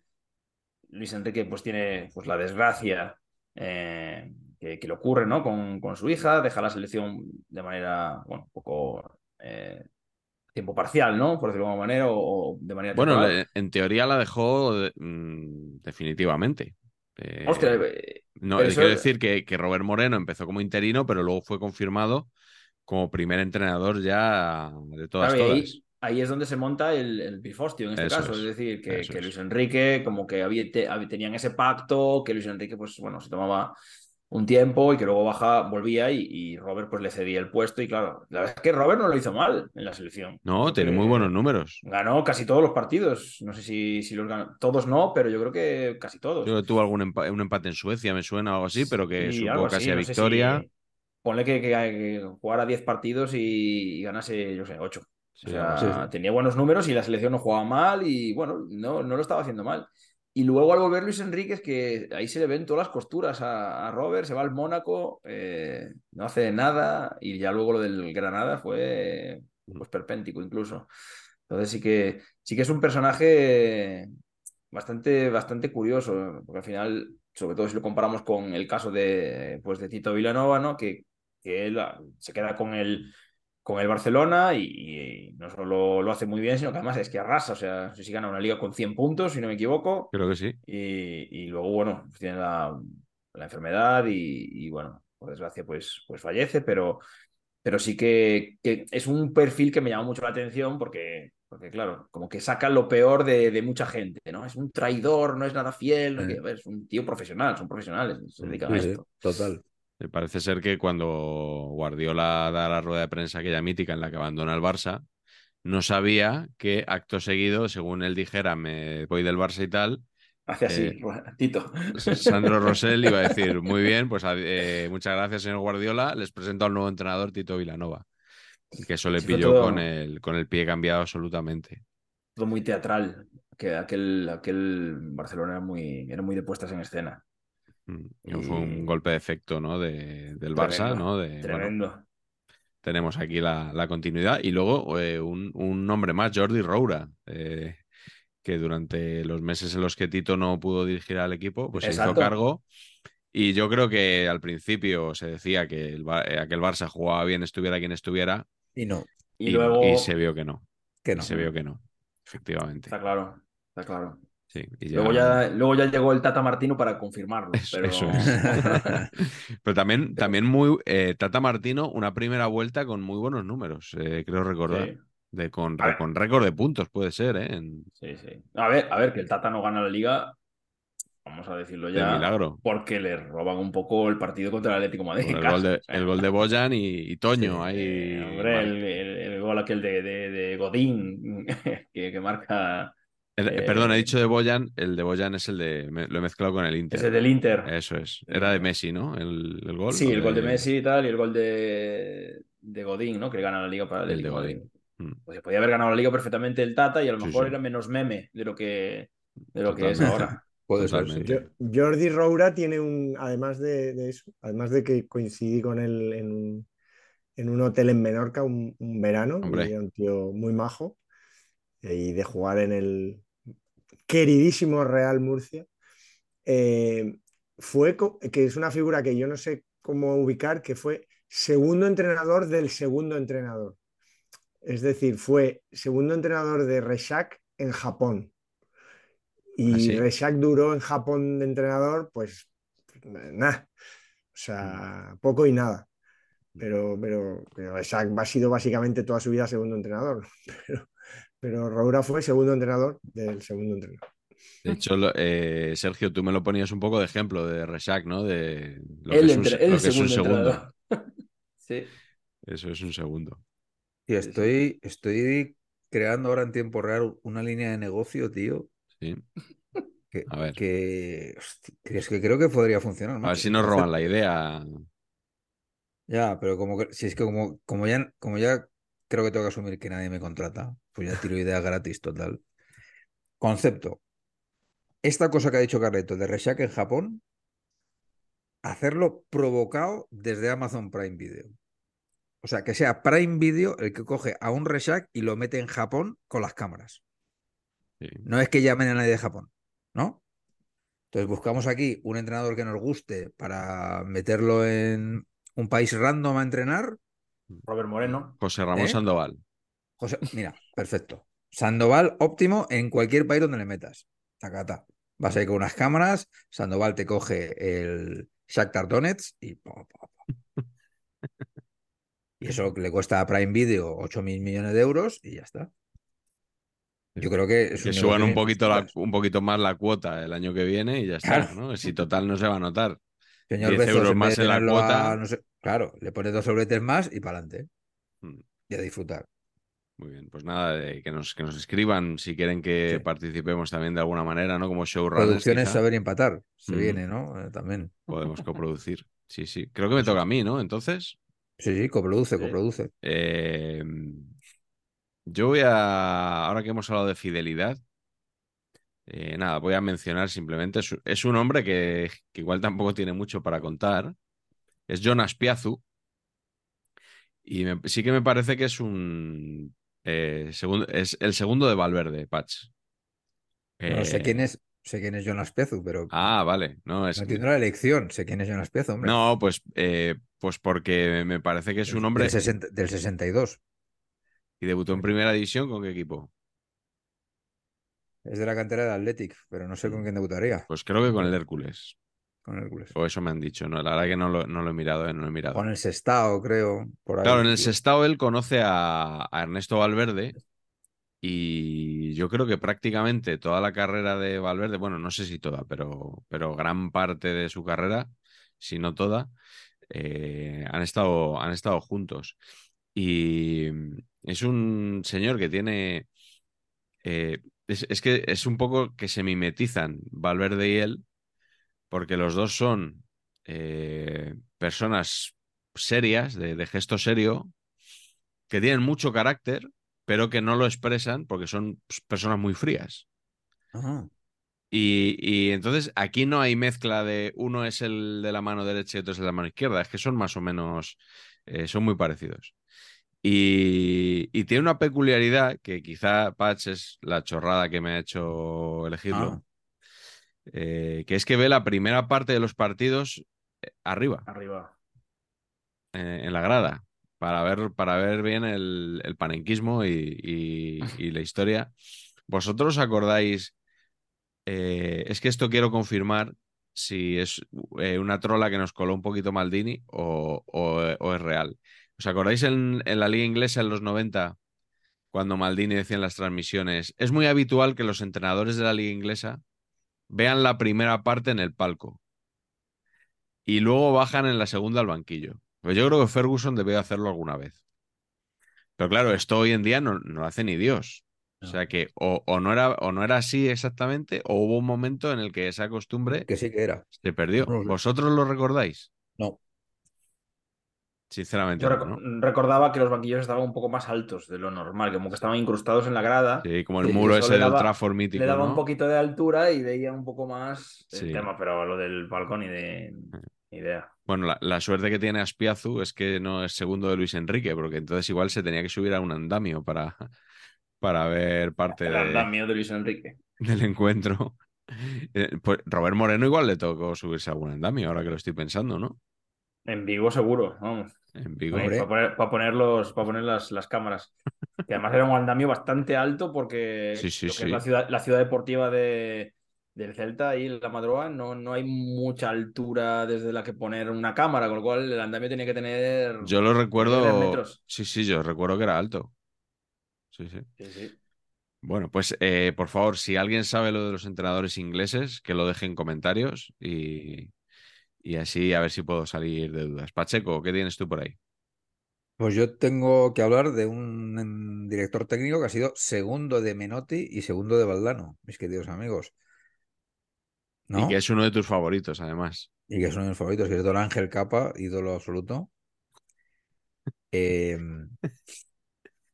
no sé, yo que es que, hostia, Capa, Cap- Capa es que va sobradísimo por la vida, me parece a mí. ¿No? Sí. Tiene frases muy buenas, ¿eh? A mí no, no, me parece un genio, ¿eh? Lo digo de verdad. Pero es como que yo creo que tiene esta cosa de, pero si yo, pero si, si lo hacía todo yo, ¿sabes?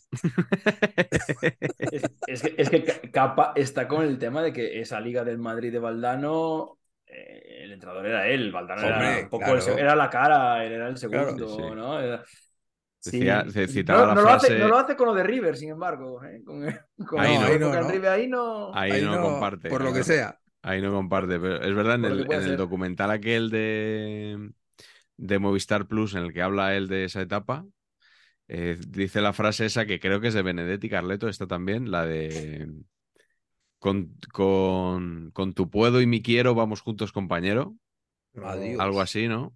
Era como, bueno, con la cara bonita y el verbo florido de Valdano y mis conocimientos técnicos, armamos un equipo campeón, ¿no? Es un poco lo que, lo que quería decir este hombre. A mí me cuesta mucho pensar que el señor Jorge Alberto no tiene conocimientos técnicos, también te digo, ¿eh? Pero bueno, más allá de que soy muy fan del señor Jorge Alberto, pues además Sí. por haber currado con él, que me, o sea, currar con él es una pasada, es un tío educadísimo, Es como, inteligentísimo. es como currar con nosotros, más o menos. Como currar con uno de vosotros dos. Y no voy a, no voy a decir naming. Ah, vale, vale, vale, vale, perfecto. Déjalo ahí. Por uno de los déjalo ahí, dos. déjalo ahí. Sí. Y, y Capa, claro, Capa de primero solo lo ha hecho, ha tenido bastantes oportunidades y solo lo ha hecho bien en Mm. Huracán, en realidad, ¿no? Todo lo Sí, sí. demás. O sea, quiero decir que este concepto de, pues si esto lo he hecho yo, luego cuando lo ha tenido que hacer él, tampoco, ¿no? Mm. Mm. Sí, es muy habitual, ¿no? Que salía capa pontificando en una entrevista en el Marca, ¿no? Y la gente diciendo, pues nada, pues ya vi, ya vi cómo lo hiciste en Sudáfrica, monstruo. Claro, es Es, el- que. es un poco el, el rebote de Alessandro también, ¿no? De Sí. que te- cuando te dice, bueno, a ver, te sacan la hoja de- del expediente y, y te dicen, bueno, pues igual deberías tranquilizarte un poco. Deberías, claro. Antes de hablar, sí. No, pero yo, pero en general a mí el personaje me, me interesa eh, y me parece que a mí como comentarista me gusta, ¿eh? O sea, cuando analiza, Sí, sí, sí, a mí también. me ¿eh? parece que te abre, te- a mí por lo menos me abre ángulos que, hostia, que yo no tenía ni puñetera idea, la verdad. Ve cosas que yo no veo Mm. y eso es lo, y eso es lo que más me interesa en un analista. Que a veces tiene, tiene frases como una mítica, ¿no? De, creo que es de la eliminatoria de eh, Real Madrid-Bayern eh, 2014, eh, la, la semifinal aquella con Guardiola del 0-4, que, que en el partido de ida, que gana el Madrid 1-0, ¿no? Gol de Benzema, que es un dominio avasallador del Bayern, 15 minutos, marca Benzema y luego no hay más goles, que dijo frase, eh, su mítica frase, si al partido le quitas los goles, todo el mundo dirá que ganó el Bayern de Múnich. Es fabuloso. Creo que, A mí- fue en, creo que fue en ese partido. Como comentaristas para aprender, eh, Ángel Capa y Gerard López. Es un poquito lo que mis dos, Sí, sí, mis, sí. refer- mi- mis dos referentes. Es lo que, ahí es donde yo realmente me, me nutro. Sí, sí. La verdad que cómo, cómo se nota, ¿eh? Que sí, sí. La verdad que cuando alguno viene preparado y lo sabe explicar, Al final. marca la diferencia. Carleto, Vamos con otro vinculado de alguna manera al español, porque Hombre. fue el único equipo, 3 de 3, ¿no? el único equipo en el que no fue segundo entrenador. Ajá. Así que no, fue segundo entrenador también español, pero digamos, su único equipo como primer entrenador fue otro fracaso rotundo y es el señor Pepe Carcelén, Hombre, mítico. Muy bien. que funcionaría un poco. Es Muy que buena yo, elección, fíjate, ¿eh? Yo nunca me he creído eso de que Capa fuera el. El cerebro. Bueno, si, si, si, lo, si lo decís como cerebro, vale, pero el, si, si es como el que realmente curraba, No me lo creo, no, tampoco. eh, capa, tam- capa y currar tampoco, Sí, tampoco. tampoco me viene mucho. Remangarse, remangarse así, claro. En el caso de Carcelén sí que nos creemos que era el cerebro en la sombra. Era el, vamos, o sea, me imagino, o sea, a Camacho no me lo imagino preparando los corners, o sea, a ver quién va al primer, tal. Eso, vamos, el cerebro Carcelén seguro. La estrategia, defensivo, incluso, bueno, el darle un corpus futbolístico a, a la personalidad, vamos a decirlo así, de José Antonio Camacho, que como bien sabe Patch, es uno de los grandísimos entrenadores de la historia del Real Club Deportivo Español. Mito del español, sí, sí. No, un el- mito del Así es. español, le guste o no. No, no, no, sí, me gusta, me gusta. Y, y Pepe era su, pues era, la verdad que era el cerebro, ¿no? Y le, le acompañó a todas partes, excepto esos veintitantos partidos que, que entrenó al, al español y que la verdad que no salió, no salió demasiado, no salió, no salió demasiado bien. Eh, no confundir, yo desde pequeño eh, me llamaba mucho la atención el, el apellido Carcelén, y es con el, por el jugador, el del Hércules, seguro que Pat se acuerda. Del Madrid también. Claro, eh, eso es que, 54. que- que con no sé cuántos años, ya casi con 29 años, ficha por el Madrid y de ahí ya se retira, o sea, juega 15 partidos y se retira casi en el Madrid. No sé si igual luego volvió al Hércules, pero una carrera Raro. rarísima. Muy raro, ese fichaje fue muy raro.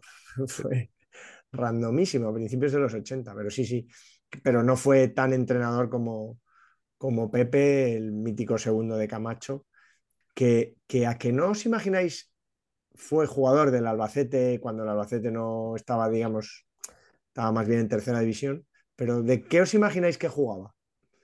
Pepe Carcelén. El lateral Medio derecho. centro. Que no me pegaba nada, no me, pe- o sea, no me pegaba nada cuando lo he descubierto. De portero. El Ah, sí. portero. Mira, otro para el programa de porteros entrenadores. Y el padre de Mourinho, apúntalo, Miguel, que luego se nos olvida. Mourinho Félix. Sí, señor. Pues no, Así que nada, Pepe, que, que bueno, el queso mecánico, ¿eh? ¿eh? ¿Sí? Mecánica, sí, sí. Ah, Claro, ¿qué responsabilidad tendría Pepe Carcelén en el éxito cuasi científico de, de aquel equipo de Benito Floro? Era un simple segundo, tendría parte del queso a su nombre. no sé, son, son dos. Bueno, es un poco Carcelén, es un él, poco em- un él floro. empieza con Floro y, y va al Sí. Madrid con Floro y luego ya se cambia al banco, al barco de. Salta al barco de Camacho, ¿no? Son los dos entrenadores a los que ha estado vinculado toda su, toda su carrera. Sí, sí. Bueno, Yo creo que ahí con Floro, Floro claramente, así como con Capa no lo veo claro, con Floro claramente veo que Floro es el, el el líder. que llevaba el los macho alfa. pantalones, Sí. Sí, sí, sí. Sí, un tío, es un tío que tú lees entrevistas ahí de su, de su prime, como dice la juventud ahora. ¿eh? Eh, y que el tío se, es que se, es- tiene a Saki todo el día en la boca. Y lo tiene además a su misma altura, él se pone a la misma altura que Saki. Hombre, ¿sabes? hombre, Claro, bueno, Por es que, supuesto. es que luego se, mintiendo, está luego se demostró que Saki eh, igual no era tanto. Saki Claro. con el Albacete no conseguía lo que quería, pero, pero sí, sí, sí, tiene un tío con un ego y que, que yo creo que los tiene bien puestos y que claramente el que mandaba era él. Yo Es muy fan, yo sí, siempre he sido muy defensor de Flor. mucho, Tres, mucho. tres razones me asisten. Una, nació en Gijón. Dos, ganó en el Camp Nou con el Madrid. Cuando ganar el Camp Nou con el Madrid era la hostia. Nada, imposible, sí. Y tres, ganó la Copa del Rey, que es una competición que a mí me gusta mucho. Crack, Muy bien. Benito Flor. Muchísima dignidad en Lleida, además. Sí, señor. Sí. Sí, señor. Bueno, igual. Dijo, lo que todos pensábamos con unas palabras que seguramente no todos utilizaríamos. Sí, exactamente.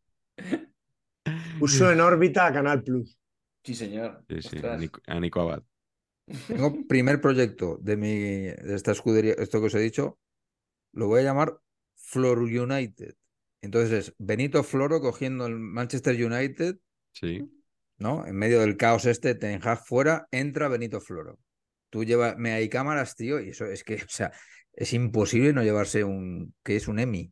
Es imposible no llevarse un Emmy de estos, tío, es imposible, Un Tony, por lo menos. ¿no? Hay, hay un Emmy Sports. Claro. Sí.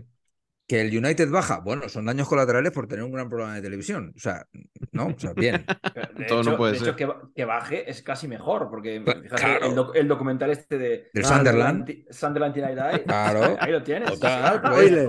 Dos temporadas. Spoiler.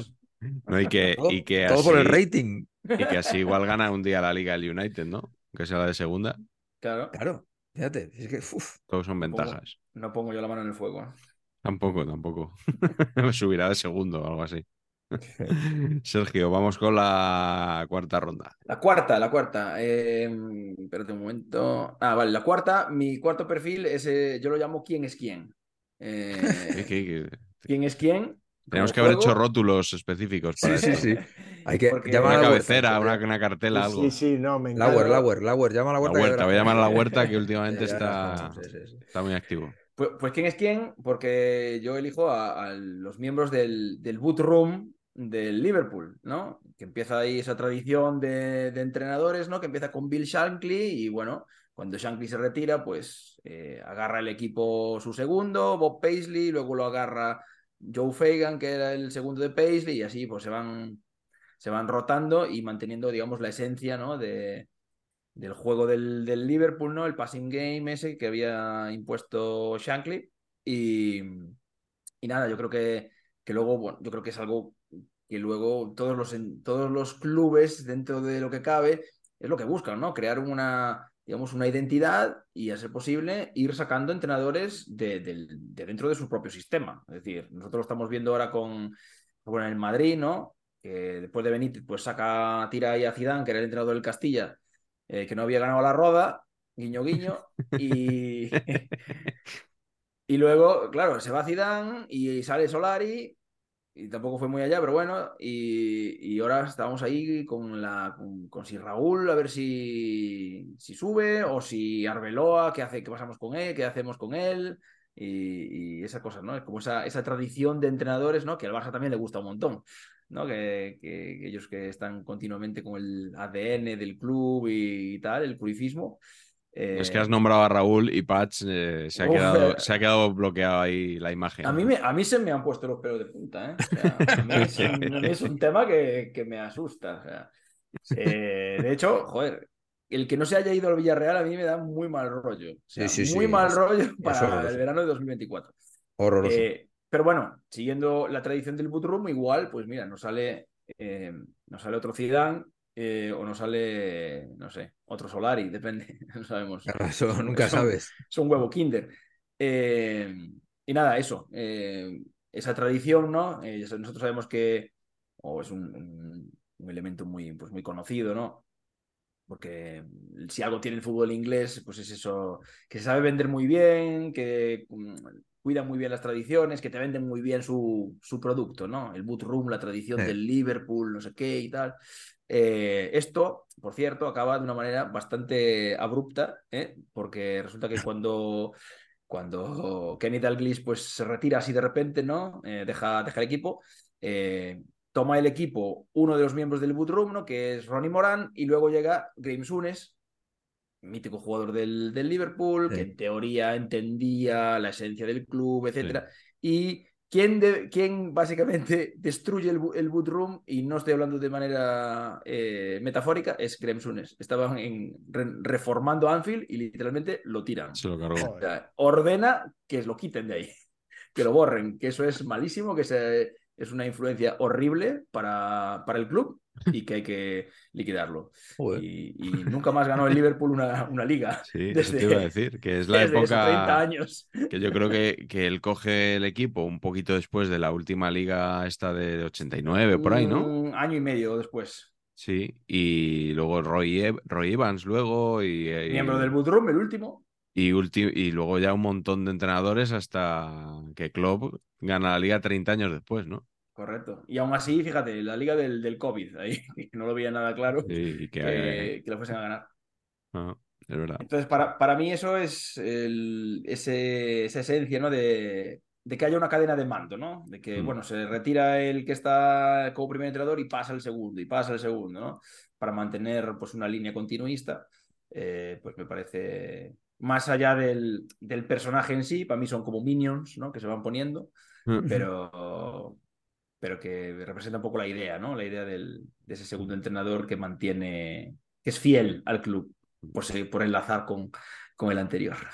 Sí, Y, por enlazar también con, con, los proyectos audiovisuales de Patch, de Boot Room, podría ser un, eh, a lo mejor una especie de gran hermano VIP de entrenadores, ¿no? Eh, ah, muy bien, me gusta, muy bien, muy bien. Cerrar a unos cuantos entrenadores en un, en, un espacio así más o menos pequeño, claro. con edredones y todo, y que, y que discutan allí de, fútbol, si es más importante jugar bien o ganar, todo eso. Mm. Lillo, Mi, eh, Capa, por ejemplo, todos ahí. Eso sería como la versión VIP. Sí, o sea, esa tendría que ser de pago. Hotel Glam. Perfecto, perfecto. Me ha encantado que ha dicho Dalglish, ¿eh? Dalglish. Sergio ha dicho Dalglish. aquí, aquí traemos gente. Sí, eso es calidad. Sí, señor. Eh, bueno, hablando de Minions, cosas peores le llamaban a Aitor Caranca. Joder. varios periodistas le apodaban Macario. Macario. Sí, en homenaje al muñeco de José Luis Moreno, ya que eh, él eh, fue durante mucho tiempo el portavoz del Real Madrid cuando Mourinho no quería hablar, pues hablaba, hablaba caranca. Entonces le comparaban con el célebre, con, el célebre muñeco de ventrílocuo. Eh, ¿Y cuál, cuál era el más degradante con el que le podían comparar de los, de los tres? Pues Macario. ¿Sabe, Sabéis que eh, también le llamaban a Meléndez, Macari. Sí, lo hemos contado alguna vez por parecido físico, ¿no? Con el bigote y... tanto. La verdad es que se parece, se parece mucho. Bueno, y eh, Aitor Caranca, que, que le integraron en ese cuerpo técnico portugués de Mourinho en el Real Madrid, que yo creo que no era el segundo entrenador, yo creo que el segundo entrenador era Rui Faría, ¿no? Sí. sí. Un poco cosas de como cuando se vendía que Zidane era el segundo de Ancelotti cuando era Paul Clement. Eh, cosas así que se hacen un poquito para decir, ponemos aquí uno de la, casa más o menos. Caranca tres veces campeón de Europa con el Real Madrid, aunque no sea precisamente el primero que se te viene a la cabeza, ¿no? Cuando ves el escudo del Real Madrid, pero, pero sí, hombre, con una trayectoria que quería entrenar, eh, que no, que la verdad que luego en solitario no le ha ido muy bien, aunque consiguió un ascenso con el Middlesbrough, que, ha sido. Él ha entrenado mucho en Inglaterra, porque luego estuvo en el Forest, precisamente también, del que hemos hablado antes, y en el Birmingham City, pero no. Su última aventura fue en el Maccabi, tampoco. Y entre medias, su paso por el Granada. Que bueno, lo, lo cogió ahí a final de temporada, parecía que lo iba a salvar, y al final se hundió, bajó lo mantuvieron porque creyeron que había, lo había hecho muy bien pese a todo y a los pocos meses, eh, como dirían en Valencia, lo tiraron. Y yo creo que el, mejor momento que nos dejó Caranca como segundo entrenador fue eh, el día aquel que dio la rueda de prensa y un montón de periodistas se plantaron Y, dejar, y dijeron que no le querían escuchar, que ellos iban solo a ver a Mourinho y que no su segundo no les interesaba nada. Y Pacheco, no sé si esto me lo comprarás o no, pero posiblemente una de las mejores cosas que hizo Mourinho en el Real Madrid fue la rueda de prensa del día siguiente, donde no contestó a los periodistas de los medios que habían abandonado la rueda de prensa. Ahí bien y dijo que si ellos se negaban a hablar con el segundo entrenador del Real Madrid, él se iba a negar a hablar con segundos espadas de un periódico. Entonces le preguntó, le preguntó, por ejemplo, Sergio Fernández de Marca y le dijo, ¿es usted el director de Marca? No, solo con Inda.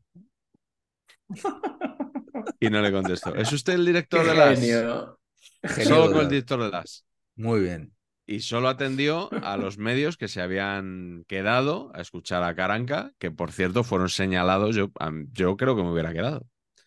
Porque a fin de cuentas, oye, pues eh, es una falta de respeto, yo creo, ¿no? Decir que plantarte y decir que no quieres escuchar a, alguien, luego ya, pues tú puedes valorar la información como tú quieras, pero bueno, yo creo que me hubiera quedado y, al día siguiente yo creo que, que ahí acertó. Así que nada, Patch, eh, después de reconocerle a Mourinho algo bueno, te toca. Yo, este, quiero, quiero abrir este, este concepto porque, para que me ayuden ustedes. O sea, el rollo Gustavo López. Sí, eh, pe- pereza, ¿no? no, Como comentarista, desde luego a mí. no- claro, a mí es que eso, eso es lo que me pasa a mí, que a mí decía todo el rato, para mí lugares comunes, o sea, no, como que Sí. no, no. Sí, pero le leía a mucha gente que le gustaba, que explicaba el fútbol muy bien y tal. Yo nunca eh, Yo no- sentí muy impresionado por sus No. comentarios. No, tampoco. Pero ¿vosotros creéis que el, eh, eso te cierra puertas? O sea, que el ser eh, comentarista de tele, luego los clubes como que te toman menos en serio por haber estado en la tele, Piti Hurtado, ¿qué te dice? que sí. Pues no hay más que hablar. ¿Qué, qué te voy a decir yo? Que no soy técnico. Yo creo que Luego sí, que, Carrasco. yo creo que, que luego cuesta, tío, o sea, que, que cuesta. Tiene O sea, que ser yo- complicado porque estás analizando a otros, o a veces criticando, y luego vas y la cagas, como Gary Neville, por ejemplo. Pues. Claro, Sí, sí, sí. Es verdad. Pero es verdad que es verdad que si, que si eres un profesional de esto, o sea, por ejemplo, pues eh, me lo invento, Álvaro Benito. Álvaro Benito que me parece un crack, aparte de todo. Álvaro Benito se ve una cantidad de partidos por su profesión de analista gigante. O sea, que tiene un conocimiento del mercado, de todo lo que está moviendo, de las tendencias, flipante, porque no tiene más remedio que estar sentado ahí porque le pagan para ello. O sea que sería un punto a favor, pero yo, por ejemplo, creo que Gustavo López, si no fuera colega de Simeone, jamás hubiera sido segundo de nadie, creo, ¿eh? Eh, Puede ser. no, más allá de que no, no tengo ni idea de si es bueno o mal segundo entrenador Gustavo López. No tengo ni idea, ¿eh? Bueno, otro que no es segundo tampoco. El segundo es Nelson Vivas. Vale, pero entendedme que no está en un cuerpo técnico. Está en un cuerpo un técnico, sí, primero, sí, ¿eh? sí. Que no está pues, en- en, eh, por debajo de un primero. Eh, y no le veo en modo Molomni del Atleti, ¿no? De que esto de que a Simeone le hacen una oferta de Vamos, no sé qué. vamos, ni en broma. Y se pone Gustavo López ahí a. Vamos, te veo, me veo mucho antes vestido de corto a Enrique Cerezo. Ahí compartiendo las, los últimos datos. Que... Al mono. El mono, el mono Burgos. Claro. ¿El mono, el mono dónde entrenó luego? Que no me acuerdo. Era una cosa exótica, yo tampoco me acuerdo. No me acuerdo. Eh, bueno, esto es tan fácil como, como consultarlo. No me Eh, acuerdo, ¿en, pero el, que en iba- el Aris de Salónica? Joder, Hostia es que- puta. Es que tampoco le pega, tío. Es que. Eh, ¿no? New- Newell's Old Boys y Aris de Salónica. Es que claro, Vaya estás, estás condenado a, a no triunfar. Claro, es que seguramente. no, no es En, fácil. en el Aris de, de fútbol tirarán monedas también, como, como en el de básquet. Como, como, como a Panayotis Fasulas. Te llevabas la paga extra, tío. Que ibas allí. Sí, encima el pabellón se llamaba del, amis- del amor y la De amistad. la ¿o paz y la amistad. El Palacio de la Paz y la Amistad. Madre mía. Vaya oxímoron. Bueno, Carleto, te toca. Pues yo voy con uno de esos entrenadores que era primer entrenador, pero la suma de sus Catetos. logros como primer entrenador le convertían en segundo entrenador. Y me vais a entender. Era don Jesús Pereda, Chusín. Hombre, Jesús Pereda, El precio lo pongo yo. siempre entrenador de sub-19, sub-17, sub, todas las sub, sub-21, durante un montón de años. Y eso le daba a la vez la posibilidad de ser, cuando no se decía incluso segundo entrenador, sino ayudante. Ayudante. Era él, era el ayudante, ¿no? Y fue el ayudante de Kubala, fue el ayudante de Santa María, fue el ayudante de Miguel Muñoz, fue el ayudante, bueno, hasta de Luis Suárez. ¿no? De Suárez. Eh, y, y- y es una pena. Y Chus, que era un buenazo, yo creo que estuvo mucho tiempo reivindicándose porque algunas de esas veces, no sé si lo harían, yo creo que eso no ha sido tan, tan común después con los segundos entrenadores, pero con la figura del ayudante, claro, a veces algún seleccionador tenía dos ayudantes, con lo cual había celos entre los ayudantes Mm. competencia entre segundos entrenadores. Y le pasó a le pasó a Chus, le pasó con Luis Suárez, que eran amigos íntimos. Miguel Muñoz los tenía a los dos de ayudantes. Y en algún momento esa relación no acabó de funcionar, pues bueno, pues porque a lo mejor uno era más ayudante que el otro, o a lo mejor el otro eh, tenía que ir a entrenar al juvenil y a lo mejor el otro se quedaba con el primero y tenía más confianza. Bueno, no sé. Me estoy imaginando, bueno, el juego de tronos absoluto. De hecho, Eh, en la Eurocopa del. Yo creo que es de la Eurocopa del 88, creo que es el último. sí, Creo que sí. Eh, eh, esta rivalidad está ahí en un punto álgido porque Muñoz y Pereda, básicamente, dejan en tierra, literal, a, a Suárez. No se lo llevan a la Eurocopa. O sea, Suárez va a la Eurocopa, pero no sé si a comentar partidos en la tele o algo así. Pero que- que, vamos, que lo dejan atrás total, que lo, que lo tiran. Yo creo que ya se había eh, dicho que, que Suárez iba a sustituir a, a Muñoz y Claro. parece que no se Porque lo tomaron muy bien. Era el sub-21 Suárez, ¿no?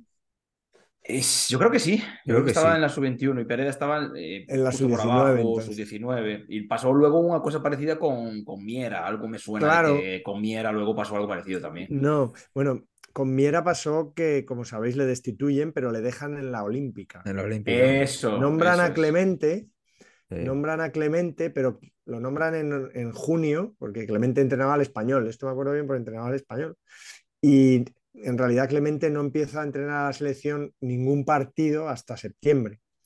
Y entonces, claro, en medio estaba la- la- la- los Juegos Olimpiadas. Olímpicos de, de Barcelona, que Miera encima lo ganó, o sea que fue, fue todo un poco raro. Además, Villar como que llevaba poco tiempo. Pero sí que he estado leyendo cosas de que Cuatro años.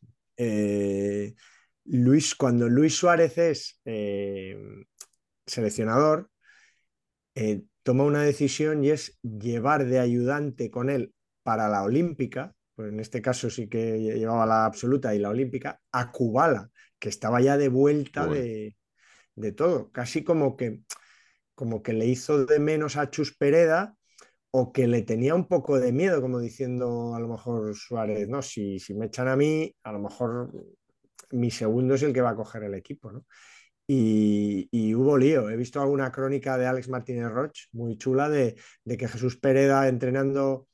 Yo creo que en tiempos, ¿os acordáis que a lo mejor, como pasa ahora en la Youth League, la sub-21 a lo mejor jugaba el mismo partido que la absoluta, en algún caso, ¿no? Sí, Así. sí me Y suena la eso, absoluta sí. jugaba con Francia, la sub-21 también, Sí, cosas sí, así.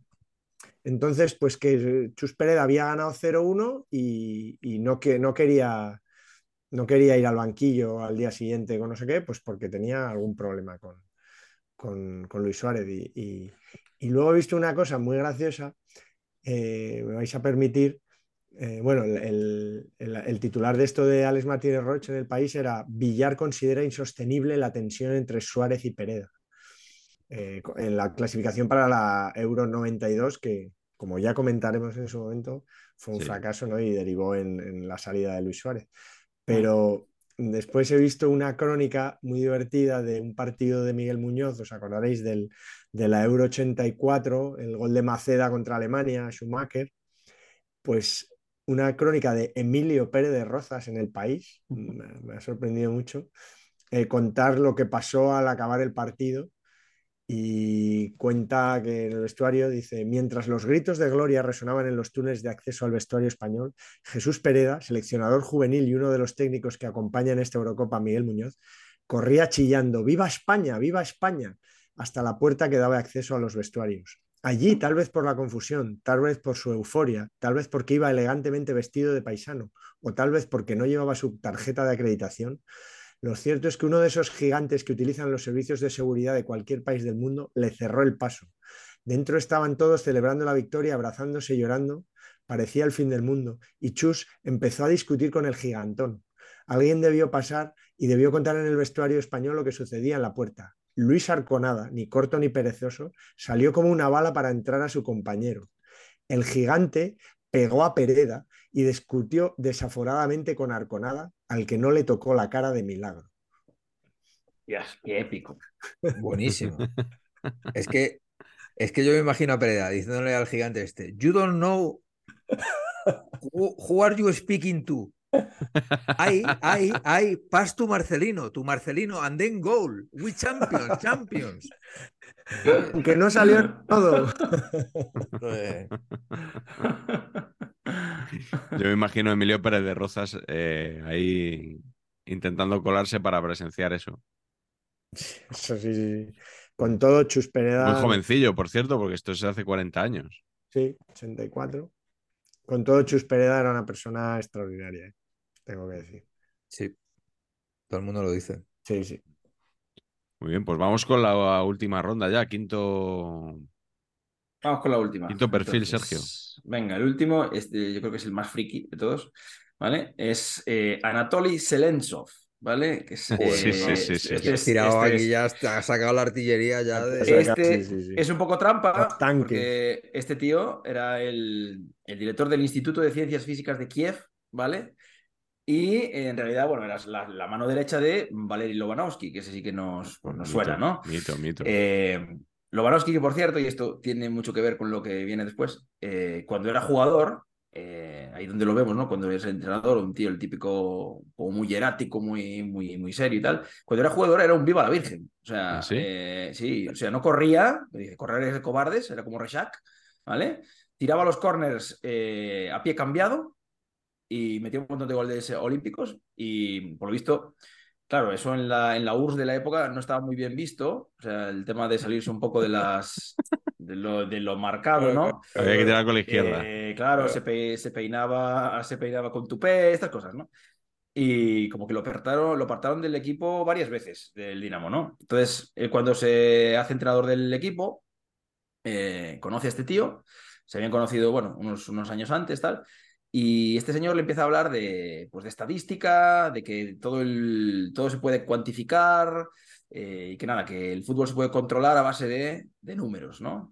Y Esto nos básicamente lo que, crean, lo que crean entre los dos es un, equipo, eso, que trabaja y que se mueve en base a eh, patrones predeterminados, que se entrenan en, en, pues eso, en los entrenamientos. Y entonces lo que hacen es que eh, utilizan las primeras supercomputadoras estas eh, que les pone a su servicio el, el- el Ministerio del Interior de, de la República Socialista de Ucrania en aquel momento, ¿no? Me imagino un ordenador como esta habitación, ¿vale?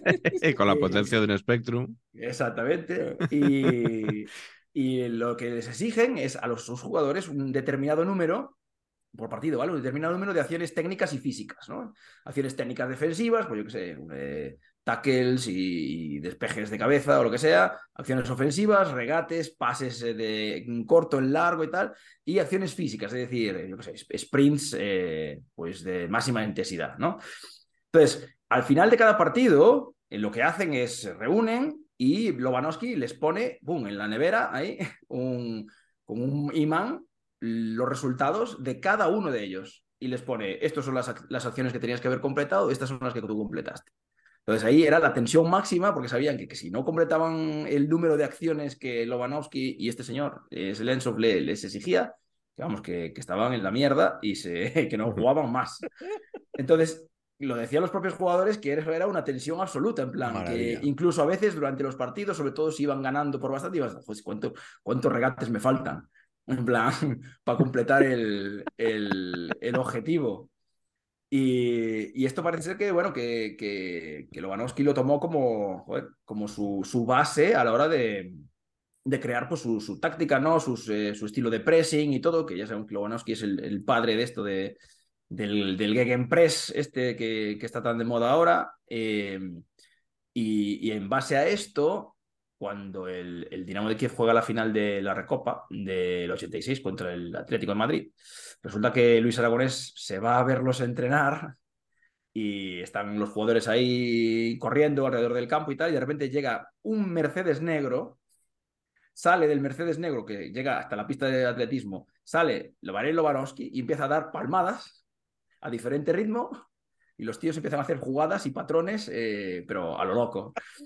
Y, y Luis Aragonés flipa y le dice a su segundo, que no me acuerdo quién sería, le dice, eh, vámonos de aquí, no les digas nada a los jugadores que estos nos pasan por encima.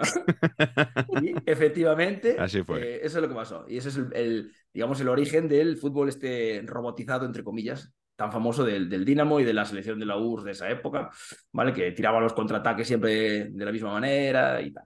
Es un poco No, haciendo lo- ahí trampa, pero, Lo, pero creo que es interesante. lo último que me podía yo esperar era que, que el Big Data del fútbol hubiera nacido eh, gracias a Valery Lobanovsky, aunque Ahí lo fuera tienes. Ahí lo tienes. bajo su paraguas.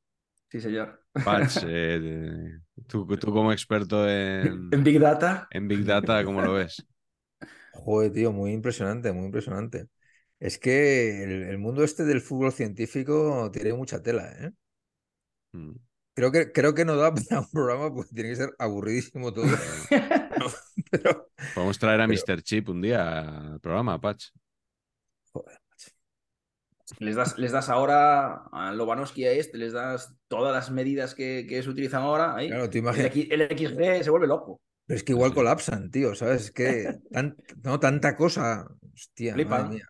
Y los jugadores más, si empiezas a exigir ahí, oye, Claro, claro, claro. tanto de esto, tío. Pero yo el mundo palmadas, eso sí que creo que es exportable totalmente a los Es demás. buenísimo. Me parece una anécdota espectacular. La contaba Luis bestial, y tío. la contaba con mucha gracia.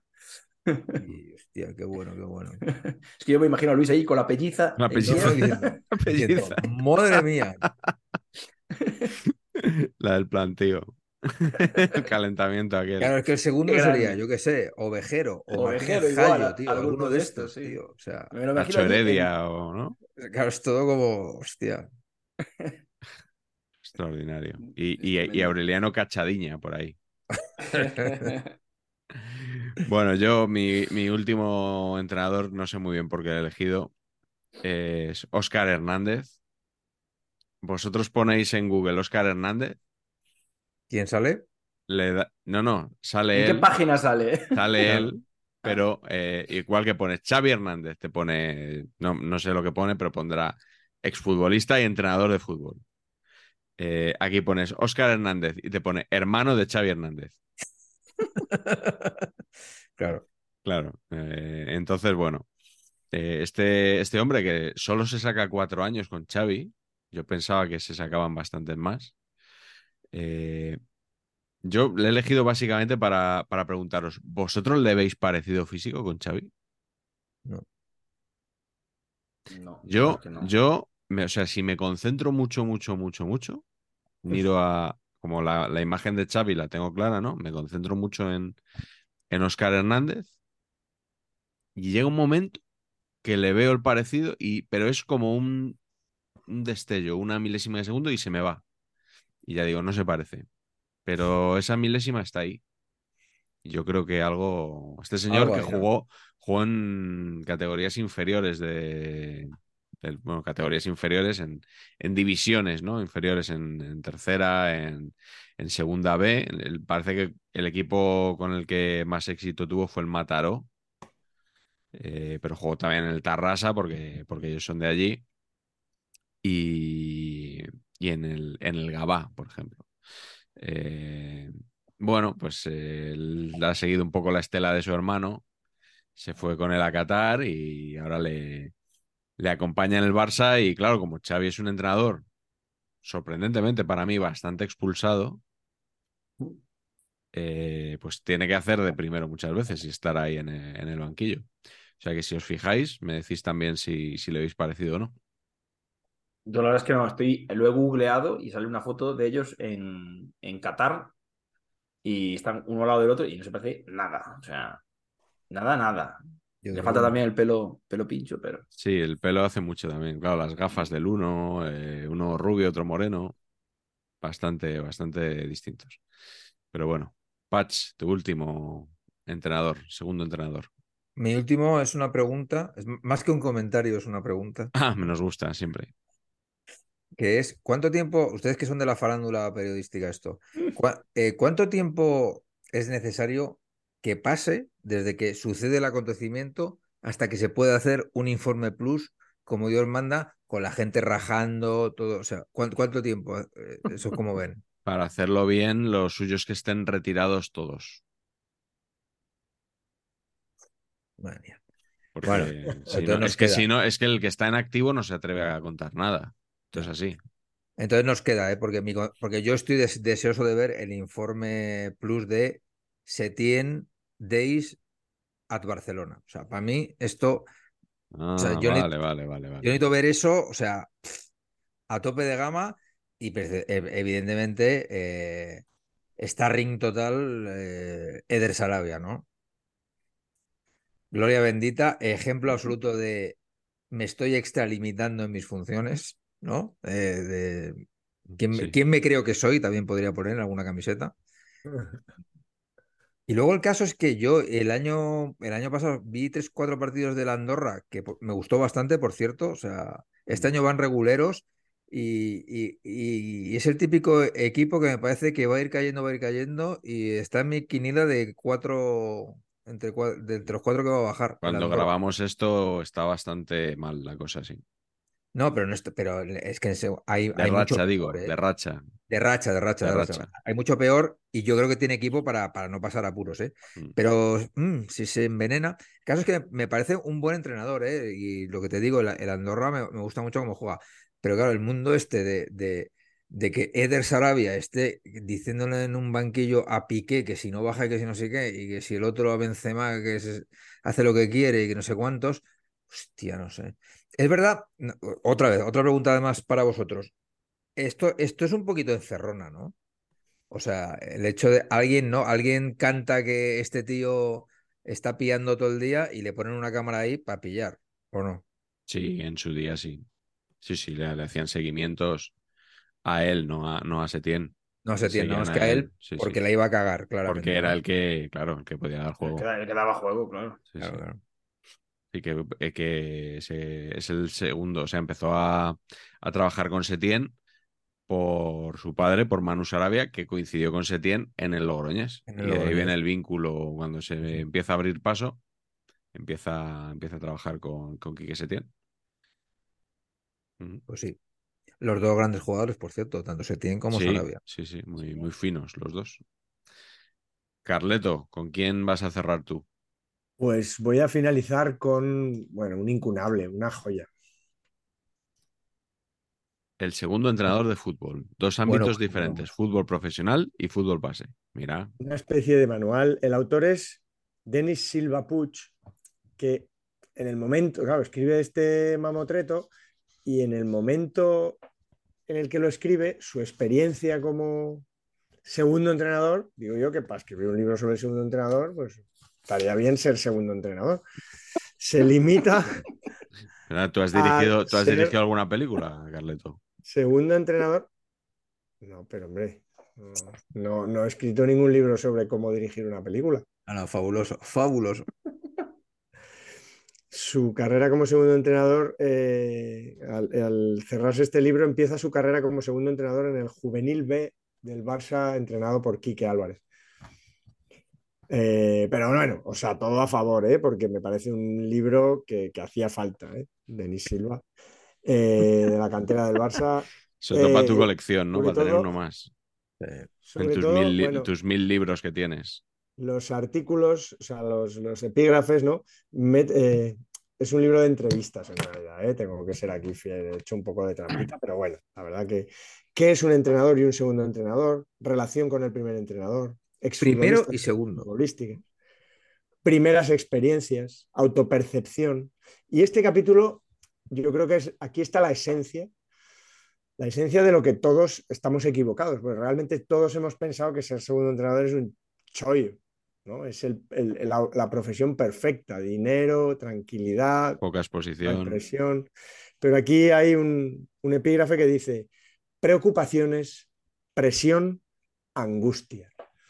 Joder. Eh, así que yo creo que estamos muy lejos de entender eh, lo que es segundo entrenador. Y luego hay una parte segunda que yo creo que es donde el, el autor, Denis Silva, sí que es un experto, que es el segundo entrenador en el fútbol base. O sea, no contento con analizar el segundo entrenador, ya específicamente en el fútbol base es un papel un poco diferente. Segundo entrenador en pre-benjamines.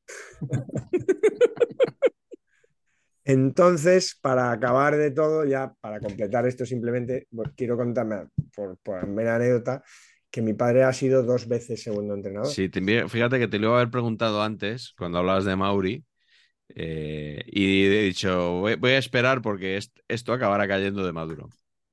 Sí, sí. Eh, ha sido dos veces segundo entrenador, una con éxito, otra con poco éxito. La primera fue en el Sabadell, cuando ya él deja de jugar, se queda con Uribarri, pero Pedro Mari Uribarri, que es el entrenador que asciende a aquel Sabadell de los años 80, eh, un entrenador de Galdácano, vizcaíno, y mi padre que lo había dejado la temporada 84-85, había sido su última temporada. Eh, habían ascendido la temporada anterior a, de segunda B a segunda con el con Pichichi, que he montado alguna vez formando dupla con Manolo. En esa segunda se queda cuarto el Sabadell, la verdad que hace una temporada estupenda. Nos adelanta a última hora el Celta, Sergio. Celta al 84-85 asciende de tercero, eh, subían los tres primeros y el Sabadell se queda cuarto, recién ascendido segunda B a segunda A.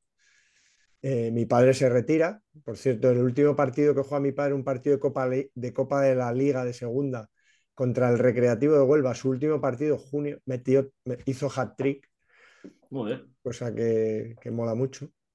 Y, y, ya os digo, con Pedro Mari Uribarri, el año siguiente ascienden a primera con mi padre como segundo. mi padre ya lo deja, intenta alguna experiencia como primer entrenador y tal, pero nunca, no tuvo demasiada suerte, digamos. ¿no? no es como ahora, yo creo que confían mucho en los entrenadores jóvenes de vez en cuando, ¿no? Antes yo creo que costaba bastante más, en los años 80 por lo menos. Mm.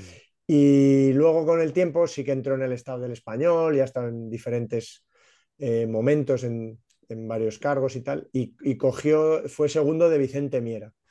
Pero fue una temporada muy, muy mala, ahí tuvo también mala suerte. Fue una temporada que precisamente la temporada que antes es como, esto es como Joque Noche, la cerramos en círculo. Fue la temporada de Carcelén, Carcelén entrena 19 partidos, lo coge Miera eh, y solo dura y lleva de segundo a mi padre porque habían coincidido en el, en el, Sporting y en el Madrid. Y, y, es muy, joder, da mucha pena porque eh, la verdad que Miera ya estaba un poco para allá, pero eh, el cuarto de esa racha de partidos, el español le ganó al Barça 2-0, que fue el último derby en Sarriá, con dos goles de Radio Choyu. ¿Qué pasó? Que ganaron al Barça y yo creo que ya los cinco o seis siguientes partidos los palmaron, con lo cual echaron a Miera, vino Paco Flores y Paco Flores pues tenía su, y eso que habían sido compañeros, pero tenía su segundo de confianza y mi padre pasó al B eh, de primer entrenador. Y acabó la temporada en el, en el Español B, en segunda B, que además el último partido fue en la condomina y algunos de sus jugadores, creo que se lo he comentado una vez, que le recuerdan porque el último día les dijo, bueno, chavales, eh, como no sé si vais a tener mucha suerte en esto del fútbol, os voy a regalar este cupón de la 11 y le regaló en el vestuario de la condomina un cupón de la 11. Ah, yo pensaba que había sido Lotería Nacional. Creo que era cupón de la 11. Cupón de la 11. Mucho mejor. La Eurodreams, puede que fuera. toca más. ¿Cómo es eso? Como la del niño, toca más. es mentira. Siempre se dice, pero es mentira. Pues bueno. Pero Denis Silva Puch, ojo, ¿eh? Sí, sí. Eh, estoy, estoy entrando en Amazon para hacer mi, reserva. ¿Sabes por qué eh, fue campeón olímpico Vicente Miera? Porque tenía en el equipo a Paqui Beza. Vamos a la glorieta Paqui. Qué bien traído.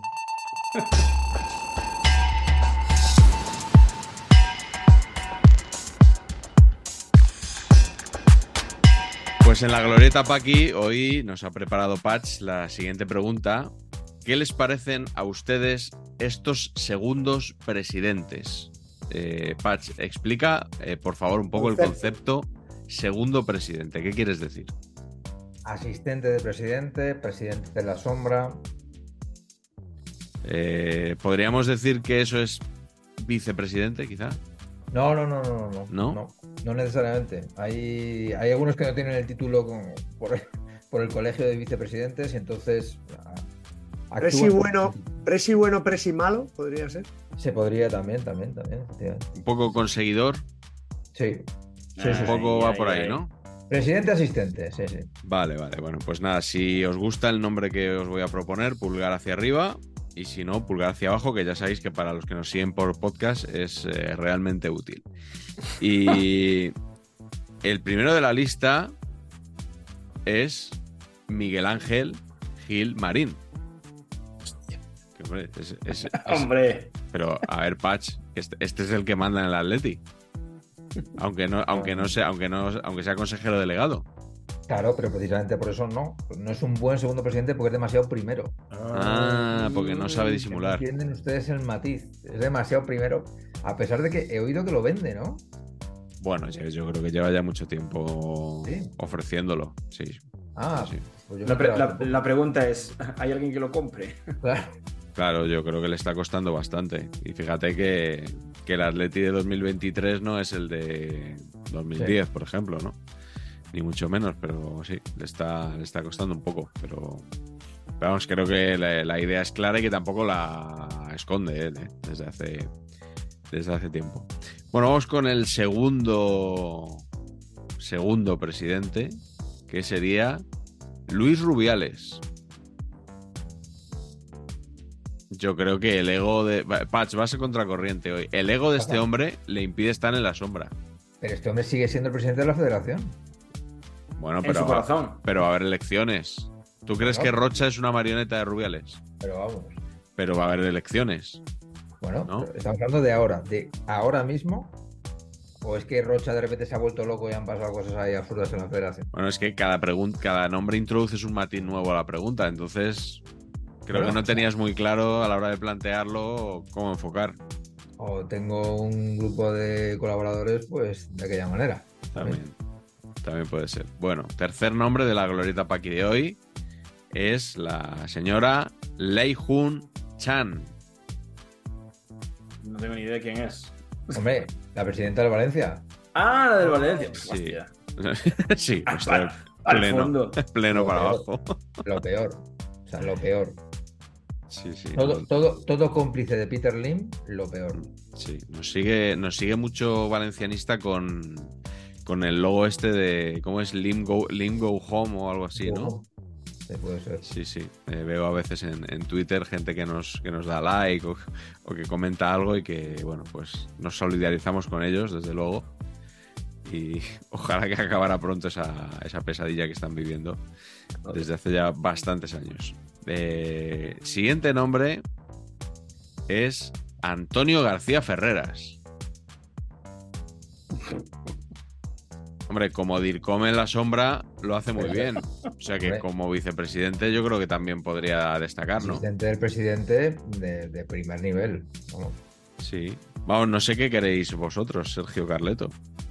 No, yo le he dado para arriba. Ah, vale. Pues entonces eh, ha sido Sergio solo. Yo es- no voy a decir lo que. ¿Qué piensas? lo que Piensas de caballero. carrera. O mi carrera acaba hoy. No lo voy a decir. Claro, es que. Joder. Bueno, aquí, aquí no, no obligamos a nadie a decir nada que, de lo que se pueda arrepentir luego. No soy, no me gusta su estilo. Suficiente. No, Entre Nanísimo tampoco. y este, llevamos un par de programitas que.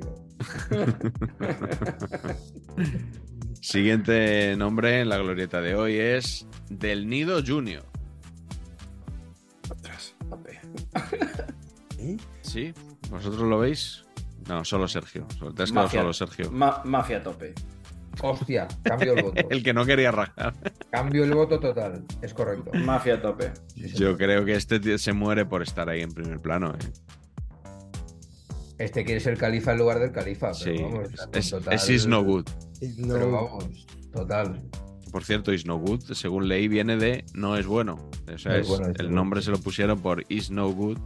Yes. Veremos si es bueno o no este hombre para, para el Sevilla, que según dicen va a ser el, el próximo presidente. El que ya no es presidente es el siguiente nombre que tenemos en la glorieta de hoy, que es Don Jauma Rouras. Si sería buen vicepresidente. Bien presidente tirado. en la sombra. Sí. Vicepresidente en la sombra del Muy fútbol. En la, so- en la sombra, sí. Hombre, las Vicepresidente en la palancas, sentido. Club de Barcelona. Hostias. Si, si- Pero si- vamos. si se ha enfadado mogollón, que- experiencia demostrada. pero quiere Eh. ser, parece que no, pero quiere ser el, uno, él, el one. Se ha enfadado muchísimo con Tacho Benet. Sí, pero Que- se mueve bien ahí, ¿eh? Joder. Mm. Pero, pero vamos a ver. O sea, Dotes tiene para, para ser en la sombra, pero le gusta aparecer también. en el Barça es en la sombra. En, la- en el Barça es en la Claro. sombra. Es. Ahora te saco una palanca. ¿Dónde está la palanquita? ¿Aquí o aquí? ¿Dónde está la palanquita? ¿Aquí o aquí? ¿No? Ay, 15 millones, ¿no? Que lo venden en el foto. Hostia, eso es una maravilla. Y eso es el señor Rouras. Poder fáctico por excelencia. Sí, señor. No hay más que decir. sí. Y el último nombre de hoy, Carleto, tú, yo te eximo de, de participar claro. por tu implicación con, Objeción de conciencia. con el Real Club Deportivo Español. Es el señor Mao Ye. Se parte de risa. Es que- Ni Laijun ni Mao nos han gustado, ¿eh? No, no, pero Los gestores orientales no, no, no confiamos en ellos mucho. yo es que no creo que tenga que ver con la orientalidad en este caso, ¿eh? No, sí, tiene luego. que ver más, más bien con que son bastante malos. con su. Claro. competencia, ¿no? Hostias. Tiene que ver con que el Valencia, el Valencia me parece un milagro lo que están haciendo este año con la plantilla que tienen, Ah, sí, milagro sí. absoluta, absoluto, y el español es un barco a la deriva mal. Mm, Que esperemos que Ramis al timón, ¿no? Sin duda. Enderece el rumbo, ¿no? Mm. Oye, Yo no daba un duro por baraja al empezar la liga. No, si hubiéramos pero hecho la glorieta Paqui de si se come el turrón o no, Le metemos en los primeritos. de esto De que que no. nos- lo que nos decía Ballester del no, do- el no de octubre, de, ¿no? Sí. Que el juego de palabras del, del 9 de octubre y del el nuevo, nuevo. que viene en octubre al Valencia. Sí, sí, A ver, no. yo habría apostado por, porque no se lo comía, pero bueno. Habrán perfecto. echado a más entrenadores cuando se emita esto, ¿eh? Sí. Seguro. Sí, sí, sí, sí. Ostras, sí. En- entramos en época de ceses ya. Yo creo que ya, ya le han dado la, la confianza, el tiempo. Ah, bueno, claro. Ahí. Ya está el tu- mira, está el turrón ya en los supermercados. Están las luces de Navidad en Vigo, además rivalizando este año con las Ya de hace- Badalona. hace un mes, por lo menos. Cortilandia. Cortilandia eh, en Capilla. Y parón FIFA de noviembre, el último de, de- de 2023. Es que se dan todos los condicionantes para que haya una sangría. Les recomiendo vivamente turrón de chupa chups. ¿Cómo? Sí. De ¿De Vicens. qué marca? Vicens. Ah, Vicens. Sí, sí, sí. La tienda Vicens del Paseo del Prado. Cuidado, eh. Está petada, ¿no? Todo el rato, ¿no? Cuidado que está, está siendo ese nexo que necesitaba Cataluña Sí, sí. y el resto de España Ahí está. para Pero, pero, acabar de cohesionarse. ¿eh? pero eh, explica un poquito, Patch, esto de turrón de chupa chups. ¿Qué, qué es lo que tengo que explicar? Eh, y para empezar, ¿cómo es físicamente? ¿Se ve, se ve- sa- tiene, sale un palito de la tableta de. No, es una tableta de, de turrón, pero, pero tiene como, como, como una especie de montículos rollo fichas de Lego. O sea, visto en una visión Sí. cenital, Sí, sí. con fichas de Lego El de y eh, medio, en mi rosa. casa entra el de pistacho. medio blanco, sabor eh, nata fresa, con cositas de estas como de petaceta. Hostia, cuidado.